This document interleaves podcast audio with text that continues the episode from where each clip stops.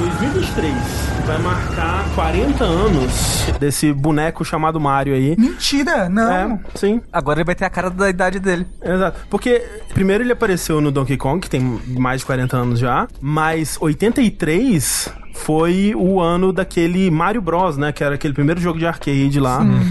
Que é a primeira aparição do Luigi, né, no Mario Bros. É, então, não exatamente, mas a gente vai falar sobre isso também. Ah, E também, ano que vem, 30 anos desde a primeira vez que um jogo de videogame foi adaptado pro cinema por Hollywood, que é justamente esse belíssimo filme de Super Mario Bros, né? a gente tá conversando sobre essa pauta, sobre fazer esse dash faz muito, Muito tempo, sim. Uma coisa legal da gente estar fazendo agora é porque agora a gente tem a nota naval. E eu acho que esse filme, ele, ele exemplifica o porquê a nota naval é tão importante aí pra Ó, sociedade brasileira. Então, chegando no final, a gente explica pra Kátia o que é a nota naval e a gente tenta Ok. dar uma nota naval pro filme do Mario. Porque realmente, assim, 83, o primeiro jogo com o Mario chamando o Mario. 93, o primeiro filme. E ano que vem, 2023, a gente vai ter um segundo filme. Dizem, né? Ou seja, demorou 30 anos aí pra tentarem de novo, né? O que será que aconteceu? É, eu falo, nossa, o que, que será que aconteceu, né? Pra demorar tanto assim. É uma história muito fascinante, que não só é a história da primeira adaptação de videogames para um filme de Hollywood, mas também é um pouco da história da própria Nintendo, né? Sim, de uma época que a Nintendo tava experimentando, né? Né, De uma época em que a Nintendo, ela aprendeu na base da porrada a cuidar das IPs dela. É, mas eu acho que agora ela cuida demais também, né? É, Então, mas mas então, Hashtag né? Nintendo cuide menos, por favor. Ela aprendeu, porque foi o filme do Mario e, sei lá, no ano seguinte, os jogos do CDI. Foi no mesmo ano. Foi no mesmo No ano, é. ano. É. O Hotel Mario e tudo mais. Dá pra entender Ela um traumatizou. Quem, quem apanha nunca esquece. Lembra disso? Exatamente.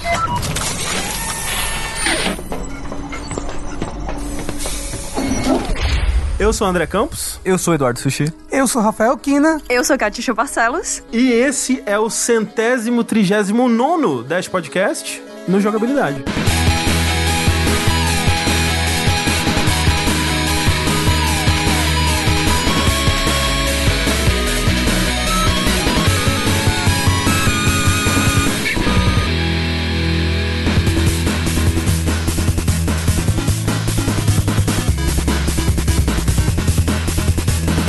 Muito que bem, gente. O Dash dormente aí, tal qual um, um dinossauro numa dimensão paralela, é, volta depois de tanto tempo pra falar sobre filme ruim, né? Você tá se perguntando aí, você está com ira nos dedos, né? Primeiramente. Ninguém tá cuidando, todo mundo tá feliz pra caramba. que que tem um Dash novo. É, Olha, te garanto, Rafa, que tem gente com ira nos dedos, como o descreveu. É, né? E primeiro, assim, né? O filme é ruim. É o péssimo. É péssimo, é, de fato, ele é, bem ruim. Segundo, Pô, calma. Não é tão ruim assim. Não é tão ruim assim. Eu vou dizer. A gente vai falar ainda mais sobre isso, mas eu Vamos, acho que uma certeza. segunda assistida. Não é? Perspectiva, né? Pô, é tão bom. Eu acho né? que a, a velhice me amoleceu, né? Até porque a história desse filme é interessantíssima. Exato. E pra isso, pra fazer essa interseção entre filmes e jogos, estamos aqui hoje com a convidada ilustríssima, Catiuxa Barcelos. Seja bem-vinda. Aí, False, false. False, false. Tô, tô muito feliz, tô sendo inaugurada jogabilidade. Cati, pra quem não te conhece, se apresenta aí pro pessoal o que você faz aí internet afora, onde as pessoas podem te encontrar. Gente, eu faço muita coisa pela internet. É eu participo do Rapadrocast costumeiramente. De vez em quando eu também participo do Nerdcast. Tô sempre falando sobre cultura pop, especialmente sobre séries e cinema hoje em dia. Já falei muito sobre videogame também. E uma coisa na qual eu não sou boa é mini bios. Não sei se deu pra notar. Mas tá bom. Redes da Cati aí no- na descrição, no post, as coisas todas.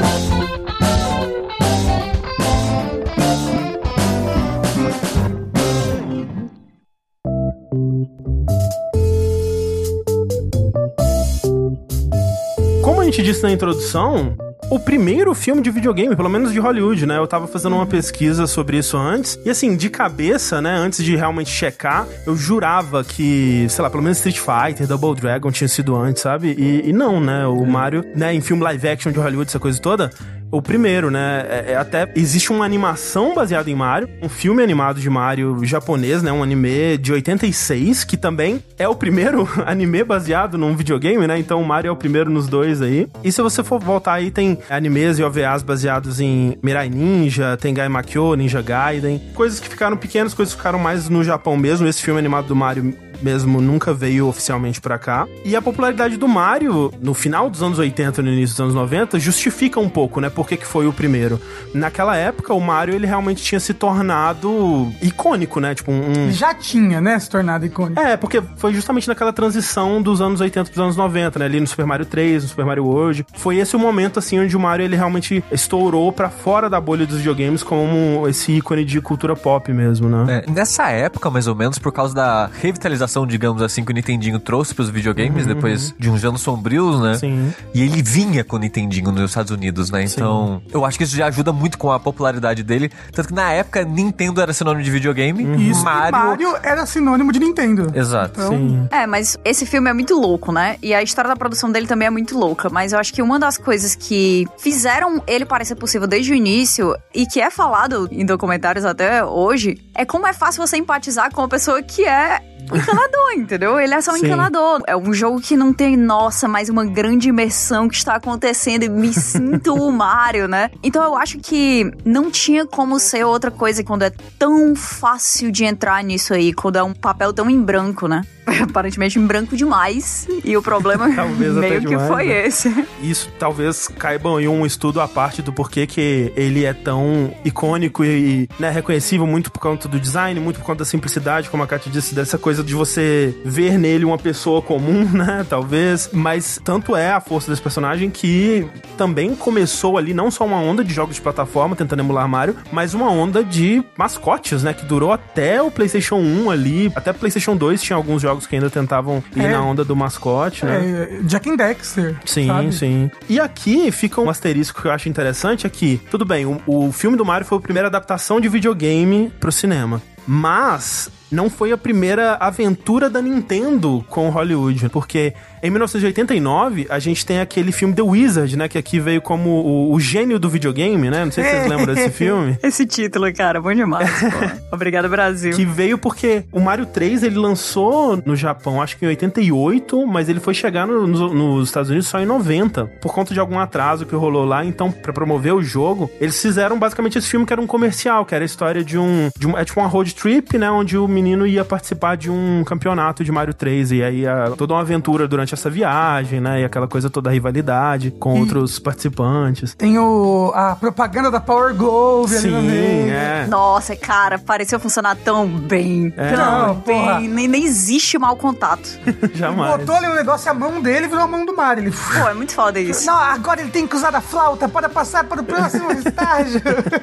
Não, não, tem uma parada que tem esse cartucho depois? Tem, esse da, cartucho é raríssimo. É. Então, não é exatamente o desse, né? Não tem relação com esse filme, mas esse filme ele simula um evento de verdade que é, rolou. Ele né? simula. Você lembra que na época do Yu, a Nintendo fazia uns Nintendo Championship, não sei lá o quê? Era uma revitalização desses campeonatos que tinham antigamente. Mas peraí, esse filme, ele realmente foi produzido pela Nintendo, financiado pela Nintendo? Ele é uma propaganda de Mario, ele é um, Ele é um publi gigantesco. É. Foi a primeira vez que a galera viu o novo Mario. Sim. Foi um frisson inacreditável. E o filme filme eu sei que teve muita gente que não gostou, principalmente na época, né? Ah, uma grande propaganda e tal. Eu acho irado, pô. Eu gosto muito, acho muito divertido. A meninazinha é a Rilo Kylie, que até hoje eu escuto as músicas dela. Sim, é o Fred Savage, né? De Anos Incríveis. Pois é, pois é. É, não, eu lembro de ver esse filme na época e adorar, assim. Era videogame na TV, né? Videogame no, no dentro de um filme. O um filme onde os protagonistas jogavam videogame que nem eu, né? Eu acho que é mais do que isso, né? É você vê pela primeira vez empolgação e as pessoas levando a sério uma coisa que você Levando ama. A sério, As pessoas exato. se juntando para fazer algo que é respeitado, mas que é uma coisa que você gosta muito. E eu acho que o, o público que gostava de videogame nessa época era extremamente carente disso, porque era muito estranho, era muito mal visto na época, ia ficar mais mal visto ainda depois, ou era visto como uma coisa muito de criança, ou era visto como uma coisa muito perigosa, que é um ciclo que se repete.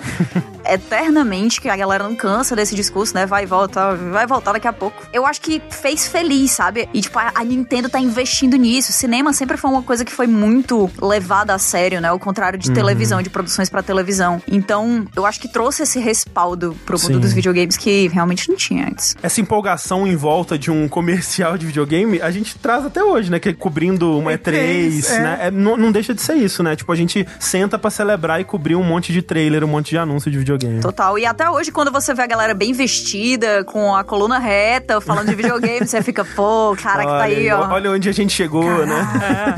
E também naquela época nos Estados Unidos era ainda mais forte essa reação contra os videogames. Sim. Tipo de tentarem passar lei proibindo videogames. É, no foi país. bem nessa época, 92, mer- quando lançou Mortal Kombat, né? Aquela coisa Isso. toda. Doom, né? 93. É bem esse período mesmo. Os videogames estão matando a nossa juventude. Não, não as armas, pelo amor das armas a gente não, não, pode pô, proibir. calma, mas os videogames.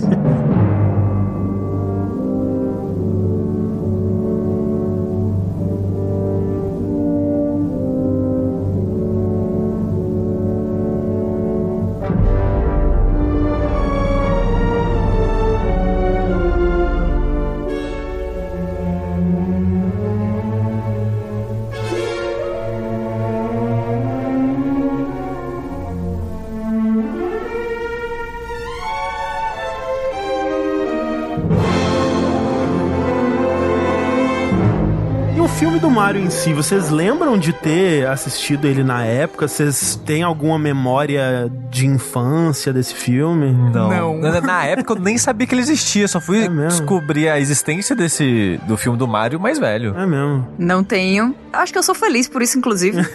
As coisas eram muito diferentes naquela época, porque não tinha isso de, ah, lançamento mundial, todo mundo sabe exatamente quando tudo vai sair, todo mundo vê todos os trailers, todo mundo tá no hype da mesma coisa. Acho que não tinha nem nos Estados Unidos, na real, isso aí. Mas aqui eu fui ouvir falar no filme do Mario muito tarde, mas eu acho que eu assisti pedaços dele em alguma transmissão na TV, porque a primeira vez que eu parei pra assistir de verdade, ele pareceu muito familiar. Sei. Eu acho que deve ser um pensamento comum esse. Eu tenho memórias falsas, provavelmente, de ter visto pedaços dele na televisão. A parte do elevador, assim, alguma coisa assim. Mas, provavelmente tudo falso.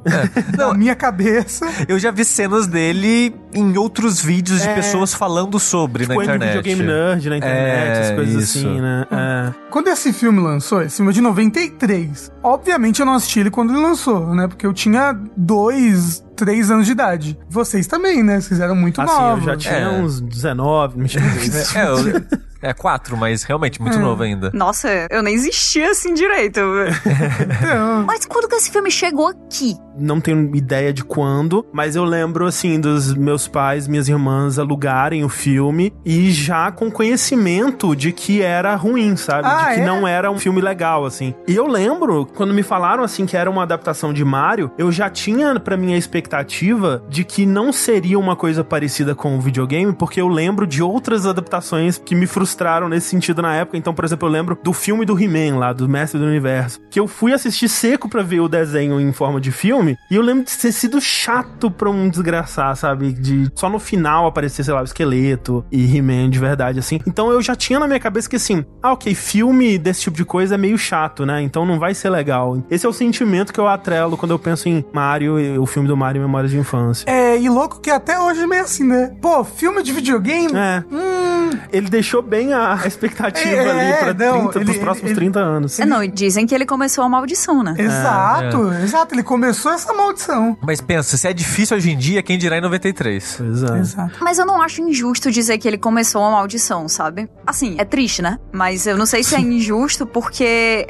eu acho que criou-se, por causa desse filme, uma cultura em relação a adaptações de videogame em Hollywood, que é a ideia de que é super complicado, de que tem que mudar, de que tem que fazer muita coisa. Tem que mudar, De que, é. ah, eles tentaram deixar parecido com o jogo e aí ficou infantil demais. Então nem vamos começar por aí, porque já deu errado pra eles, vai dar pra gente também. Acho que tudo em qualquer indústria é a experiência que vai sendo levada para as próximas produções, que vai sendo aprendida pelos próximos profissionais. Então essa impressão que a gente tem de que filme de videogame é muito difícil difícil de fazer, eu não acho injusto dizer que ela veio desse filme mesmo. Não, eu concordo. E eu acho que vem muito até de uma inexperiência ou até um desinteresse, talvez, das pessoas envolvidas, né? De entender de fato o que, que elas estão adaptando. Porque Exato. você vê as entrevistas com os produtores, o pessoal envolvido. Um dos escritores, ele. Ah, a gente já tava escrevendo o roteiro, Aham. né? Já tinha sido escrito o primeiro roteiro, inclusive, Aham, estava na aham. segunda revisão. Aí eles deram Nintendo pra gente jogar o jogo pra ver, né? Como é que era, pelo menos. Exato. Existe um desdém pelo videogame na, É. em Hollywood, né? E eu acho que faz muito sentido que só bem mais recentemente a gente tá vendo adaptações que funcionam melhor e que tudo mais, porque justamente as pessoas que cresceram com os videogames agora estão no lugar de poder de tomar as decisões de como essas adaptações vão ser feitas, né? E, e quem que vai estar envolvido na produção. É foda porque eu discordo quando ah,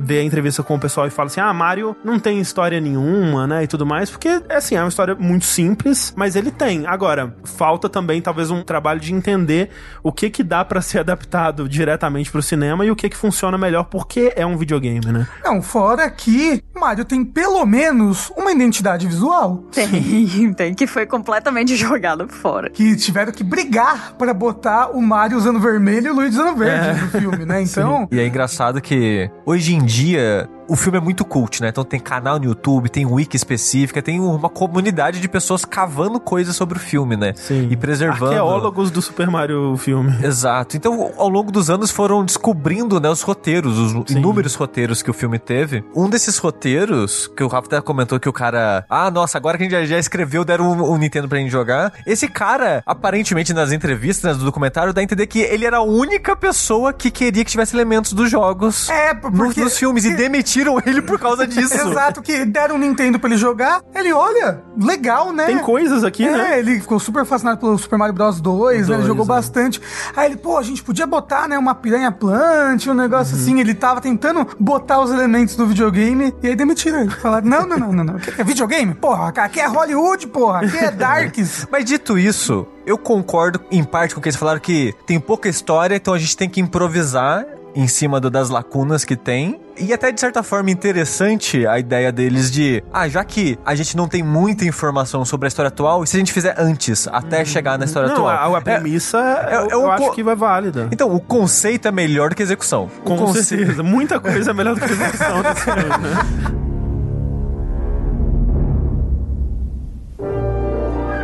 Então, em 1990, depois já do lançamento do Super Mario Bros 3, que foi justamente quando a gente falou que teve esse boom de reconhecimento do Mario, onde ele furou essa bolha dos videogames e foi pra cultura pop, tava aparecendo, né, em notícias, em jornal, revistas e tudo mais, fora da bolha dos videogames, muitos estúdios começaram a se interessar pra comprar os direitos de Super Mario pra fazer uma adaptação. Então, estúdios grandes, tipo Paramount, tipo Disney, e negociações estavam acontecendo nos escritórios, principalmente da Nintendo of America, né, na, na Califórnia. E tem, dentre essas pessoas, um tal de Roland Joffe, né, que tinha um estúdio dele chamado Lightmotive, e é um diretor que ele ficou conhecido por filmes muito respeitados, como Os Gritos do Silêncio, né, que é um filme sobre genocídio no Camboja, é um filme super pesado, né, indicado a sete Oscars e vencedor de três, Uau. né, no, no ano que ele lançou em 84, e também o filme A Missão, de 86, que foi indicado a sete Oscars e levou um, que é sobre missionários na, na América do Sul. E o que dá a entender é que ele viu nessa oportunidade, né, de conseguir os direitos de Mario, um caminho pra ele fazer uns filmes mais fáceis e que dariam dinheiro certo pra financiar os filmes sérios e os filmes arte que o estúdio dele queria fazer, né? Ele também viu ali um pioneirismo, né? É. Olha, a gente pode ser o primeiro a fazer isso daqui. É, eu, eu sinto um pouco disso de vamos tentar desbravar isso e se der certo a gente foi o primeiro e a gente vai lucrar muito É com isso. Sim. Esse costume de fazer filmes que são muito populares pra que você tenha essa grana pra fazer essas produções menores de Oscar é uma coisa que é relativamente comum, mas realmente eles seriam muito respeitados, eles virariam lendas se eles conseguissem fazer um filme realmente excelente vindo dessa nova mídia que tava chamando tanta atenção negativa quanto também muita atenção positiva, porque era, era muito popular, né? É, não, e eles falam muito disso, né? Desse interesse de pegar essa mídia que tá sendo massacrada como algo negativo, né? Algo que vai destruir o seu cérebro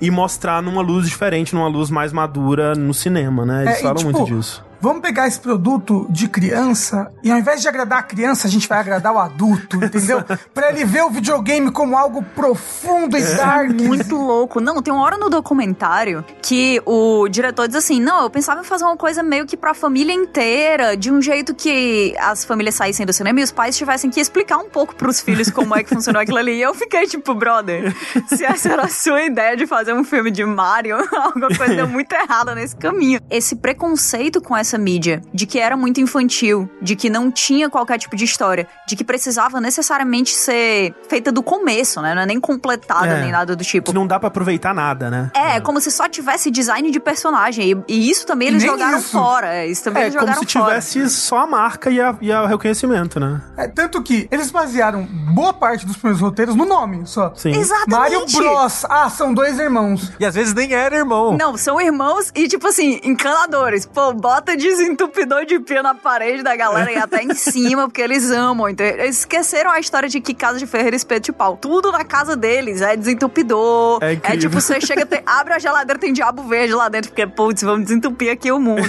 é muito exagerado, mas é muito também interessante a gente fazer esse exercício de se imaginar começando a jogar Mario, assim, a primeira vez. E na sua cabeça, ok, eu preciso ver o que tá acontecendo e criar uma história na minha cabeça, porque não tem história aqui. E realmente, quando você para pra pensar por esse lado, você entra numa viagem psicodélica. Porque nada faz sentido. Então você vai tentar preencher as lacunas de acordo com a sua criatividade, que não tem nada a ver com aquilo ali, que é uma pessoa que não entende, não gosta daquela mídia. A chance de sair uma coisa ruim é muito alta. Mas eu acho que o, problema, nesse caso, é que, como você disse, eles não aproveitaram nada, né? A gente tem, até da mesma época, né, de 89, a gente tem o desenho do Mario, que também passou por aqui bastante, que é um problema parecido, né? Você tem o jogo do Super Mario, como que você cria uma série animada com múltiplas histórias em cima disso? Eles tiveram que inventar muita coisa, né? Mas aproveitando e mantendo muita coisa que já tinha sido feita, a identidade visual, os personagens, quem são esses personagens, a, a relação já estabelecida entre eles. Você tá falando aquele desenho que tem o live action? Isso, Ah. com o Lu Albano, né? Então, assim, voltando pro Roland Joff, né? Que é esse produtor que tava correndo atrás dos direitos do Mario, ele conta uma história que,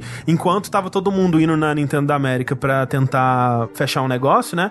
Ele falou: Quer saber? Eu vou lá pra Kyoto, vou pra Nintendo do Japão e vou falar direto com o Hiroshi Yamauchi. Que era o é- presidente da Nintendo na época. que foi o presidente da Nintendo por muitos, muitos anos, né? Ele morreu relativamente recentemente, 2014, 2013, alguma coisa assim. E fechar o negócio direto com ele, né? E aí ele foi assim, meio que sem nem saber se ele ia conseguir, que ele ficou em hotéis baratos lá de Kyoto por semanas e semanas aguardando pra ver se conseguiria encaixar na agenda do Hiroshi Yamauchi uma reunião. E aí, eventualmente, ele conseguiu. E ele foi lá, deu a história que ele tinha, né, na cabeça dele, ainda não tinha nenhum roteiro no momento. Mas falou dessa ideia de fazer uma coisa diferente, né, do que era o jogo, de trazer uma coisa talvez um pouco mais adulta. E o Yamauchi adorou a ideia. Ele falou, porra, isso é o máximo, é isso. O, o pitch final que convenceu é: por que, que eu vou dar o filme na sua mão em vez de outros estúdios? Ah, o cara, porque eu tô aqui. é. E os Exato. outros estúdios não estão aqui. É porque eu acho que isso já demonstra respeito, né? Os outros estavam tipo, ah, eu vou pegar qualquer atalho aqui pra conseguir isso e, e o meu principal argumento vai ser o dinheiro. E a Nintendo naquela época tava tipo, fique com o seu dinheiro, desgraçado. Eu que mando nisso aqui, eu não preciso do seu dinheiro. Você acha que a gente precisa de dinheiro, né? Ah. Tanto que o Yamauchi ele pediu 4 milhões pra vender o direito, sendo que tinha estúdios como a Disney e Paramount oferecendo 10 milhões e, e mais até. E ele falou assim: Ó, eu te vendo por 4 milhões. E o Roland Joff falou: Putz, tá meio caro, hein? Que tal 2? E o Yamauchi riu e falou: Beleza, velho. Nossa senhora. Hoje em dia é impensável É, o in- negócio. é inacreditável pensar que isso aconteceu. Que o cara a levou os Nintendo, direitos de né? Mario por 2 milhões com uma. Assim, tem que ser dito, né, que o cara não era um Zé Ninguém, né? Ele era ganhador de Oscar já. Ele tinha um estúdio com filmes muito respeitados. Então isso com certeza pesou. Mas ao mesmo tempo é impensável você imaginar essa situação na Nintendo de hoje em dia. Esse tipo de sucesso pra Nintendo de, da virada do- dos anos 80 pros anos 90 ainda era muito novo. Então eles ainda estavam tentando entender o que que era o Mario, o que que era o Mario enquanto marca. O potencial deles, É, né, em geral. Não, tanto que eles achavam que O Mario é tão forte que você pode botar ele em qualquer coisa que vai funcionar. Sim. Você pode botar ele pra cuidar de um motel num videogame mal feito que ele vai funcionar. Nem acho que eles achavam que, independente do que for, vai funcionar, mas independente do que for, não vai atrapalhar o Mario enquanto videogame, né? E de fato eles tinham razão, porque muita gente que se envolveu com esse filme acabou tendo a carreira prejudicada em, em vários aspectos. Quem definitivamente não foi prejudicado foi a Nintendo. O Mario continuou forte como sempre foi, né? É. Não afetou em nada o Mario. Eles separavam muito essas duas coisas, né? Então a gente faz os jogos, você faz esse filme aí, a gente vai te dar uma liberdade, né? A gente vai supervisionar. Então, por exemplo, tem histórias que no começo eles estavam procurando atores, né? E um dos atores que eles estavam considerando pro Mario era o, Danny DeVito, né? Até eles tentaram trazer ele como diretor também. E a própria Nintendo da América, né? O, o Minoru Arakawa, ele barrou, falou que a- acho que não é uma- um bom casamento, assim, esse ator com o filme. Mas deram uma, uma liberdade pra eles fazerem o que acabou sendo o filme. Então eles deixaram os caras brincarem ali com a propriedade do Mario, porque eles realmente achavam, vamos ver o que, que eles fazem, né? Isso aqui tá tão isolado do que a gente faz com o videogame que não vai afetar a gente. Será que eles recebiam um update da, da produção de tempo em Eu tempo? imagino que sim. Se recebiam era mentira. Era tudo mentira. Tá dando tudo certo aqui. Não, não precisa vir aqui não, pelo amor de Deus. É, é só você ver que nessa época, como a gente falou, tinha esse desenho do Mario de 89, que também era bem liberal, vamos dizer assim, em termos do que eles aproveitavam, do que eles mudavam, né? Tem os jogos do CDI, que esses negócios foram fechados mais ou menos na mesma época também, os jogos que saíram em 93, que também pegaram tanto o Mario quanto o Zelda e, né, tiveram a própria visão deles ali. Estraçalharam. A visão, aspas. E- e- esse daí machucou a Nintendo. É, então, eu acho. Esse Porque que era porra, videogame, videogame. né? É, fizeram videogame ruim com a cara dos nossos personagens. É. Levou essas experiências aí pra explodirem na cara deles, pra eles se fecharem e se fecharam por um bom tempo, né? Tanto que só bem mais recentemente que eles começaram a dar essas franquias na mão de outros desenvolvedores, na mão da Illumination que tá fazendo um novo filme. Fechado por uns 20 anos só, É. mais ou menos. Coisa básica. Coisa básica. Ah, às vezes eles faziam umas parcerias, né? Tipo, Smash sempre foi a Namco que fez. Teve o, Ah, não. os Zeldas de, da Capcom. Entre Ah, não, estúdios não, não. confiados, sim. Isso, e mas- muitas vezes estúdios A gente, japoneses a gente tá também, falando né? de ceder propriedade intelectual dela pra Preso. terceiro sem supervisão, sabe? Mesmo hoje em dia, é supervisão pra caralho da É, mas hoje em dia, por exemplo, tem aquele Cadence of Hyrule, é inimaginável, né? Alguns, sim. há, há mais anos atrás, uns 10, 15 anos É. atrás, é difícil de imaginar um, um desenvolvedor indie podendo fazer um jogo de Zelda, assim. Isso é verdade. Mas então, Roland Joff conseguiu os direitos do Mario e começou a produzir ali o filme com a visão que ele tinha em mente, né? E um roteirista que ele achou que poderia fazer um bom trabalho aí foi o Barry Morrow, que tinha escrito anteriormente o filme Rain Man, né? Que... Ah, ué, mas já tinha tido filme de videogame antes? Qual? O filme do Rayman? Ah, Não. parabéns. Antes do jogo até, olha aí. É. Que é o filme, né? O Rayman é uma, é uma road trip, né? Do é Dustin Hoffman, Tom Cruise, né? Aquela coisa toda. E essa relação de dois irmãos, né? Foi o que o Geoff pensou. Putz, esse cara aí sabe escrever sobre irmãos, hein? Vamos contratar ele que ele vai fazer um bom trabalho aqui. Ele cogitou por um tempo Dustin Hoffman como Mario. É, Eu não, eu não acho a ideia ruim, tá? Assim, desenvolver personagem é desenvolver também o relacionamento entre eles. E o relacionamento entre o Mario e o Luigi é uma das coisas que acho que qualquer pessoa consegue entender, porque é essa coisa fraternal, são dois caras. Era fácil, sabe? Eu acho que é um bom ponto de partida. Mas acontece que o roteiro ficou tão parecido com Rayman que eles ficaram. é, talvez não. Que eles começaram a chamar de Drayman. é, que é tipo o homem do ralo, né? Do... Isso. Excelente. Incrível. Excelente. Não, eu concordo. Porque a ideia, né, uma coisa que o Geoff fala em entrevistas é que aquilo que o Sushi falou, né, que eles queriam fazer como se fosse um prequel, como se o jogo fosse baseado no filme que eles iam criar, né? Então você pensar assim, o mundo do Reino dos Cogumelos, ele na verdade é uma metáfora da imaginação pros problemas reais que eles iam abordar no filme numa road trip que ia aos poucos desenvolver esses dois personagens e tudo mais. E aí você conseguiria imaginar, ok, vamos fazer um jogo baseado na imaginação desse personagem, que esse jogo sim seria Super Mario Bros. né? Ia ser uma coisa bem mais drama, né? Muito mais, é, seria. Ia ser, inclusive, bastante triste. Sim, com certeza. Ia mudar a percepção do jogo completamente, que todo mundo ia ficar. As crianças, "Tchê, vou ver o filme do Mario! Imagina, o cinema lotado de crianças. É. Depois todo mundo chorando, assim. Tana, As crianças não, tana, não devem nem entender isso. Seria uma, uma versão orquestral super triste desse tema, né? De fato, se seria bom, não dá pra saber, mas eu queria muito ver isso, sabe? Nem que fosse o roteiro, né? Porque esse é um dos roteiros que não estão preservados, que o pessoal que faz essa arqueologia do filme do Mario não achou ainda. Pelo menos o que se manteve dessa experiência foi justamente isso, de tentar fazer um filme que contasse o que acontece antes deles virarem os super, né, Mario Bros. os E essa ideia se manteve até o final. né? Sim.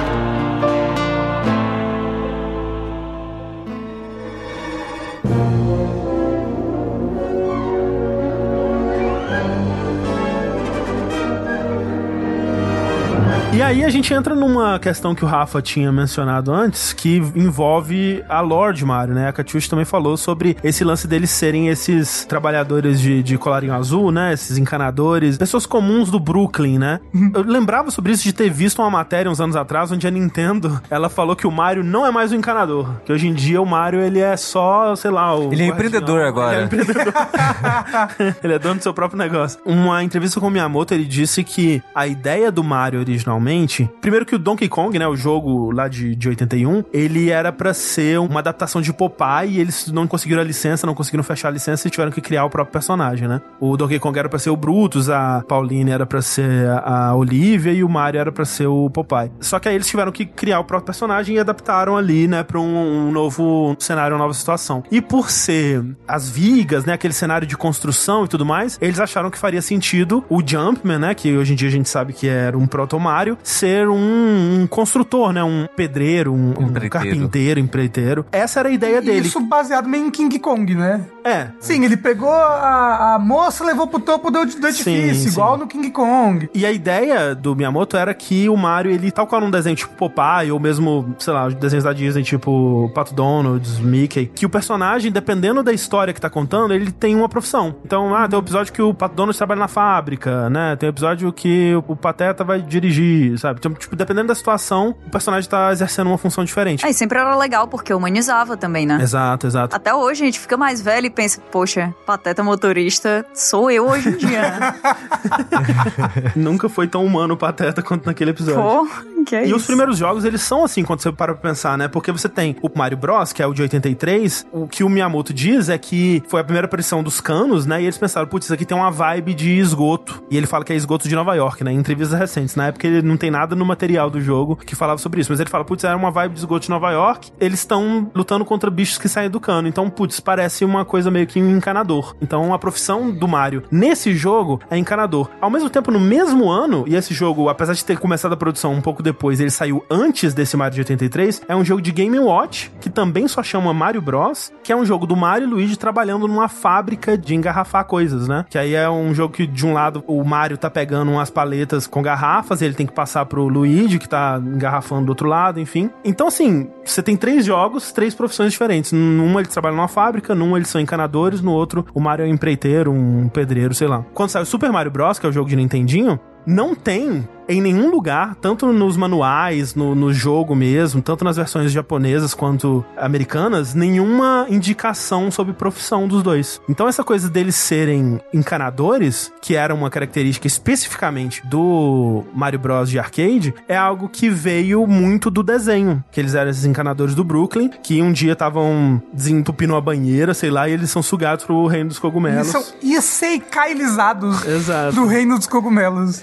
Eu queria dizer que o, aquela animação do Mario que o André falou mais cedo, que era de 86, era Isekai também. Era? Você lembra se eles eram encanadores nessa animação? Eu acho que não, porque o pouco que eu vi, o Mario tá jogando um videogame, Ah. aí a Peach sai da TV, o Bowser sai atrás dela, rapta ela, e o Mario entra no videogame pra ir salvar ela. E é isso. E aí também tinha um negócio de, de que no Super Mario Bros. O Mario entrava dentro do cano. É, essa era a conexão entre o Super Mario com o Mario Bros, né, que tinha os canos ainda como meio de transporte. E aí ele entra dentro do cano e ele é um encanador. Exato. A- a dúvida- É, eu acho que é um pouco o design do personagem Sim. envolver um figurino que ele usa um macacão, que era muito conhecido como trabalhador, uma pessoa que tá Sim. fazendo uma coisa que não era glamurosa, né? Porque se ele tivesse com um terninho e entrando nos canos, eu não sei se a galera Ia ser ia olhar e pensar, é. pô, é um encanador, né? Acho que o cano e o macacão e o chapéu também, né? Que dá uma ideia de que ele faz parte de uma empresa, de que ele tá de É. uniforme mesmo. É, a galera preencheu as lacunas. A dúvida agora é, por que, que eles mantiveram o personagem? Porque era um personagem de sucesso do arcade, eles falaram, ah, o próximo jogo a gente coloca ele. Acho que o Miyamoto gostava muito do personagem. É, eu acho já. que sim. Eu acho que ele, ele tava gostando de fazer, né? Porque realmente não é o segundo jogo, né? É o tipo o quarto jogo com esse personagem já, o Super Mario Bros, né? Então alguma simpatia o Miyamoto ou alguém da Nintendo tinha por Ah, esse e as personagem. pessoas, o, o arcade do Donkey Kong é um É, o do sucesso, o, Donkey arcade Kong é. do Mario Bros é um sucesso. Menos, mas é, sim. É Menos, mas é. Tipo, então as pessoas já conheciam esse personagem, por que não? E você vê que mesmo na era do Nintendinho,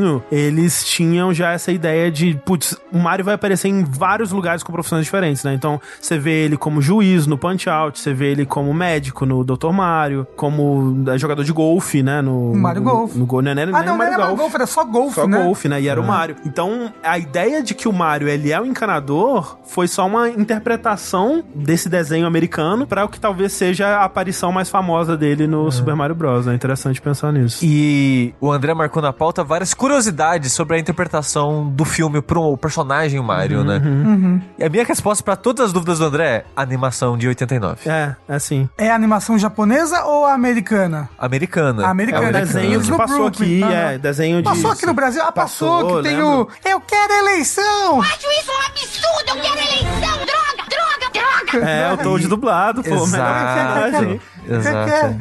Por, pelo amor de Deus, para. É. Por que, que ela não cala a boca? Maravilhoso.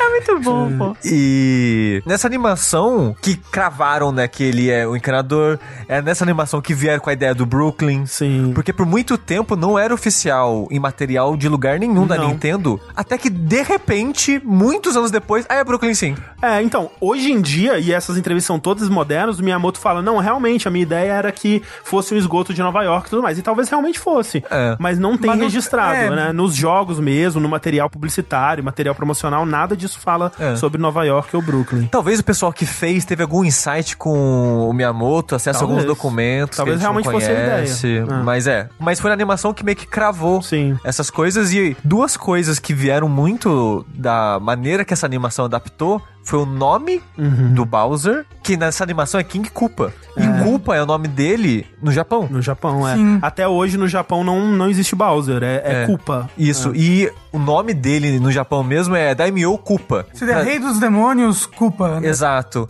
Aí eles pegaram esse rei, Koopa, King Koopa, pronto. Em vez de pegar o Bowser, que nos jogos já era Bowser. Não, é King Koopa. É, eu cresci chamando de Copa. Copa, É o Copa. exatamente. É. Porque eu assisti o desenho. Tipo, no jogo ninguém falava o nome dele, né? Era o Copa e o Todd. Né? Não é Toad, não, é Todd. Pô, Todd é forte, vai. E a outra coisa que tem gente que até hoje, pessoas com o inglês aí como o idioma principal, chama a Princesa Peach de Princesa Toadstool. Na versão japonesa, desde a primeira aparição dela no Super Mario Bros, é Princesa Peach. Nos manuais ela sempre é referida como Princesa Peach. Mas na localização, eles acharam, putz, Peach não tem nada a ver com essa temática de cogumelo, que tudo é cogumelo, né? A princesa, o reino do cogumelo, tem o Toad, que é um cogumelinho. A gente vai adaptar pra ela ser a princesa cogumelo, né? Toadstool é é uma palavra pra cogumelo. Que eu acho bonitinho, né? Que é o banquinho do sapo, né? É o... onde o sapo senta, é o Toadstool, assim. É fofinho, é adorável. Mas chamar ela de Princesa Cogumelo também era uma coisa que funcionava melhor, né? Encaixava no Sim. tema, encaixava em tudo, encaixava até no formatinho dela também. Hoje em dia, o nome dela inteiro é Princess Peach Toadstool. É só Peach. Ah, O Mario também era só Mario por muito tempo, até aparentemente em entrevistas recentes que o Miyamoto resolveu falar que não, é realmente a Mario Mario. mesmo. Mario, Mario, É, Luigi Mario. Porque, né, no meio do filme a gente descobre isso, que o sobrenome de ambos é Mario, mas isso era algo não canônico, né? É. Porque É. nunca tinha, nunca foi mencionado nos jogos, nem nada assim, até que recentemente o Miyamoto falou, não, é isso daí É não. muito impressionante isso. O Miyamoto tá falando isso pra muita coisa, né? Onde eu li isso, a pessoa até coloca isso com desdém, porque falou que depois, em uma outra entrevista, o Miyamoto falou que o nome do Link é Link Link. Ah, meu Deus. É, não dá pra saber se o Miyamoto tava brincando ou não. pois é. Entendeu? Acho que ele tava. Às vezes era o humor, né? E aí confundem É. com falta de preciosismo. É possível. Exato, exato. Porque no filme é só uma gag, né? Tipo, uma piadinha, porque você pensa, ah, são os irmãos Mario, então Mario tem que ser o sobrenome, né? É, e Exato. o que é você, Luigi? Luigi o quê? Luigi Mario. Luigi Mario? É, Sim, só- e você? Mario Mario. Mario, Mario. Como isso se tornou canônico ao longo dos anos, sabe? Quem deu esse ok? Aparentemente o Miyamoto. Só uma pausa, momento lore de Mario aqui, porque eu fiquei intrigado, né? De por que que no filme, né, a princesa não é nem Peach, Não é nem Princesa Toadstool, é Princesa Daisy, né? É. é. a princesa Daisy dos jogos, porque já tinha lançado o Super Mario Land já. É, então Sim. a Princesa Nessa Daisy vem do Super Mario Land, mas eu acho que é só eles procuraram assim, onde que tem uma princesa com o nome nos jogos do Mario? É no Land. Mas sabe o que é curioso? Agora eu não sei se foi de propósito pelo cara lá que resolveu jogar os jogos e descobriu mais sobre o universo do Mario, ou se foi o acaso, porque a Daisy, em teoria, ela é a esposa do Luigi. Ela, ela Que é o par romântico do Luigi, exato. É. A primeira vez que isso aconteceu foi no filme. Não, no Super Land Ah, quando ela beija, o Luigi sai coraçãozinho. e né? o Mario não. E o Mario não, é. Então já tem isso na lore, de certa É a forma. monogamia nos jogos aí. E agora eu não sei se foi um acidente, se realmente eles fizeram isso planejado, é mas deu certo, porque foi o par romântico do Luigi no filme também. Exato. E talvez eles pensaram, pô, Peach, mas no, no roteiro ela é o par romântico do Luigi. Será que não a Peach pode ser o par romântico do Luigi? É que fica um pouco estranho. Se fosse realmente o Peach e ela ficasse paquerando com o Luigi, a galera ia ser mais um ponto pro pessoal dizer ninguém entendeu nada dos jogos, porque é a- é a única coisa que a gente tem certeza absoluta. É essa. Isso pra mim é só questão de, ok, essa princesa não tem nome. Qual nome que a gente pode dar? Talvez eles olharam Mario Land, talvez foi só uma grande coincidência e deram o nome de Princesa Daisy. Por que que ela fica com o Luigi? Porque o Luigi é o personagem jovem do filme. Ele, ele é meio que o protagonista, na É, real, do filme. De isso. certa ele é forma, meio- ele é o é. protagonista. O que me lembra, tipo, eu ficava meio puto porque no filme do Street Fighter o Van Damme era o, o Gaio era o protagonista, sabe? Tipo, É porque ele é americano. E aqui o Luigi ele é o protagonista porque ele é o jovem, né? O Mario também tem o arco dele, mas o Luigi ele é meio que quem coloca as coisas em ação, né? É o romance dele com a Daisy, é o interesse dele com a Daisy que É. faz eles irem pro. E ele tem mais espaço pra desenvolvimento também e pra aceitar a aventura, né? Porque ele é colocado como Sim. uma pessoa muito mais ingênua, muito mais aberto ao inexplicável. Desde a primeira cena a gente já vê isso. Então, se a aventura não acontecesse por ele, é muito estranho você imaginar alguém da idade do Mario no filme assistindo aquelas coisas e pensando, pô, pode ser real. Mas quantos anos o ator do Mario tinha quando fez o filme? Putz, uns 32, mentira, não sei. Não, tinha cara de uns 50, mas vai saber. O arco do Mario é aprender a acreditar, né? Ao longo do filme. né? Ele começa super cético e no final ele tem que acreditar pra vencer o culpa, né? E o arco do Luigi é dar um beijo. É o arco de muita personagem feminina, né? Então não vou reclamar. With the Mario Brothers and plumbing's a game. We're not like the others who get all the fame. If your sink is in trouble, you can call us on the double. We're faster than the others, you'll be hooked on the brothers.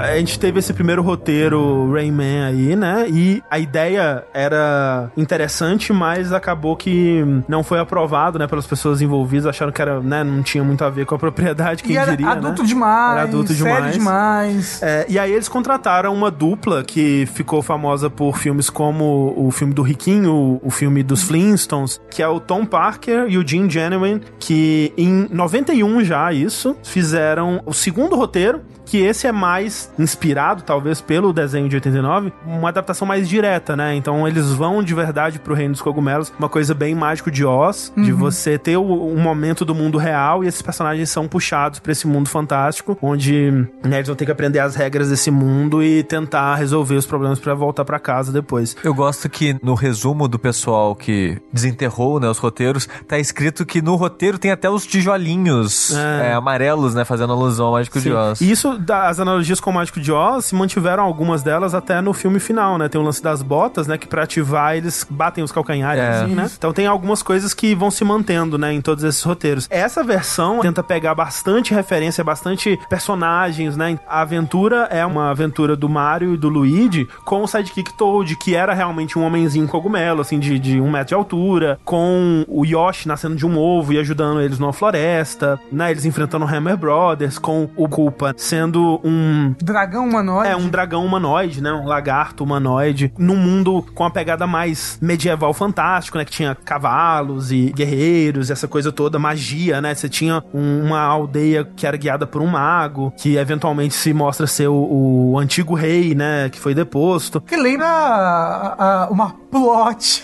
de Mario Bros 3, né?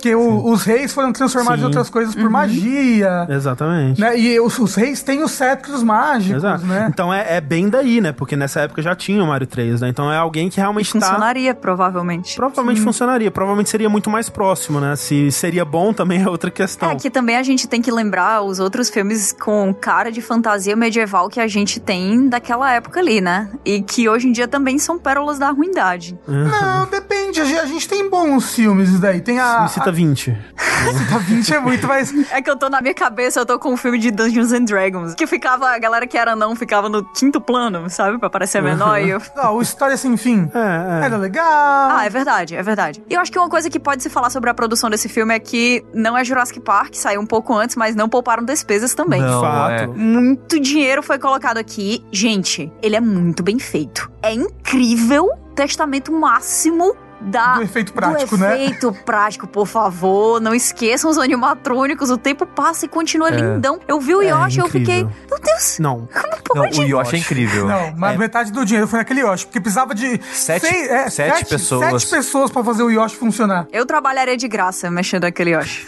Lindo. É, que tem uma foto que é realmente uma, o Yoshi, né? E uma equipe de sete pessoas atrás, assim. E, tipo, cada uma controla uma pra controlar o braço, uma pra controlar o rabo, uma pra controlar os olhos, uma pra controlar a boca, a cabeça. Ele é mais bem feito do que o Baby Yoda hoje em dia. É inacreditável. Ela é incrível. É, é porque realmente não é tipo, é um close da cara dele, não. Ele anda, né? Ele anda, ele gesticula, ele olha, ele mexe. É depois, né, de Jurassic Park, mas são filmes que estavam. Eles foram feitos ao mesmo tempo, mas, Mas o Mario ele saiu antes. antes. Ele saiu antes, mas é comentado até que eles sabiam que ia sair Jurassic Park e foi um dos motivos pelos quais eles fizeram o Yoshi mais realista, assim, né? E ele é realista, mas ele é fofinho, ele é muito adorável, ele é claramente um cachorro. E assim, e aí, claramente, o filme tem que fazer alguém dando uma facada nele, né? E um Porque chute, isso- né? Pô, isso aí Um foi chute, pesado, uma hein? facada no cachorro. A parte técnica, né, das pessoas contratadas pra fazer, todo mundo manda muito Não, bem. bem. porra, a construção do cenário. É, não, acho que o cara que fez o concept do cenário né, é o mesmo do Blade Runner. É, não só o concept, Não, ele, a, a ele- ele construção executou. mesmo. né? O set É. designer é o mesmo de Blade Runner. E vou dizer, ele fez miséria ali, porque o set é animal. É tipo Blade Runner. Não, e o set tá ali de verdade. É. Tipo, a banheira do Bowser Não. realmente é. é- Desculpa do culpa.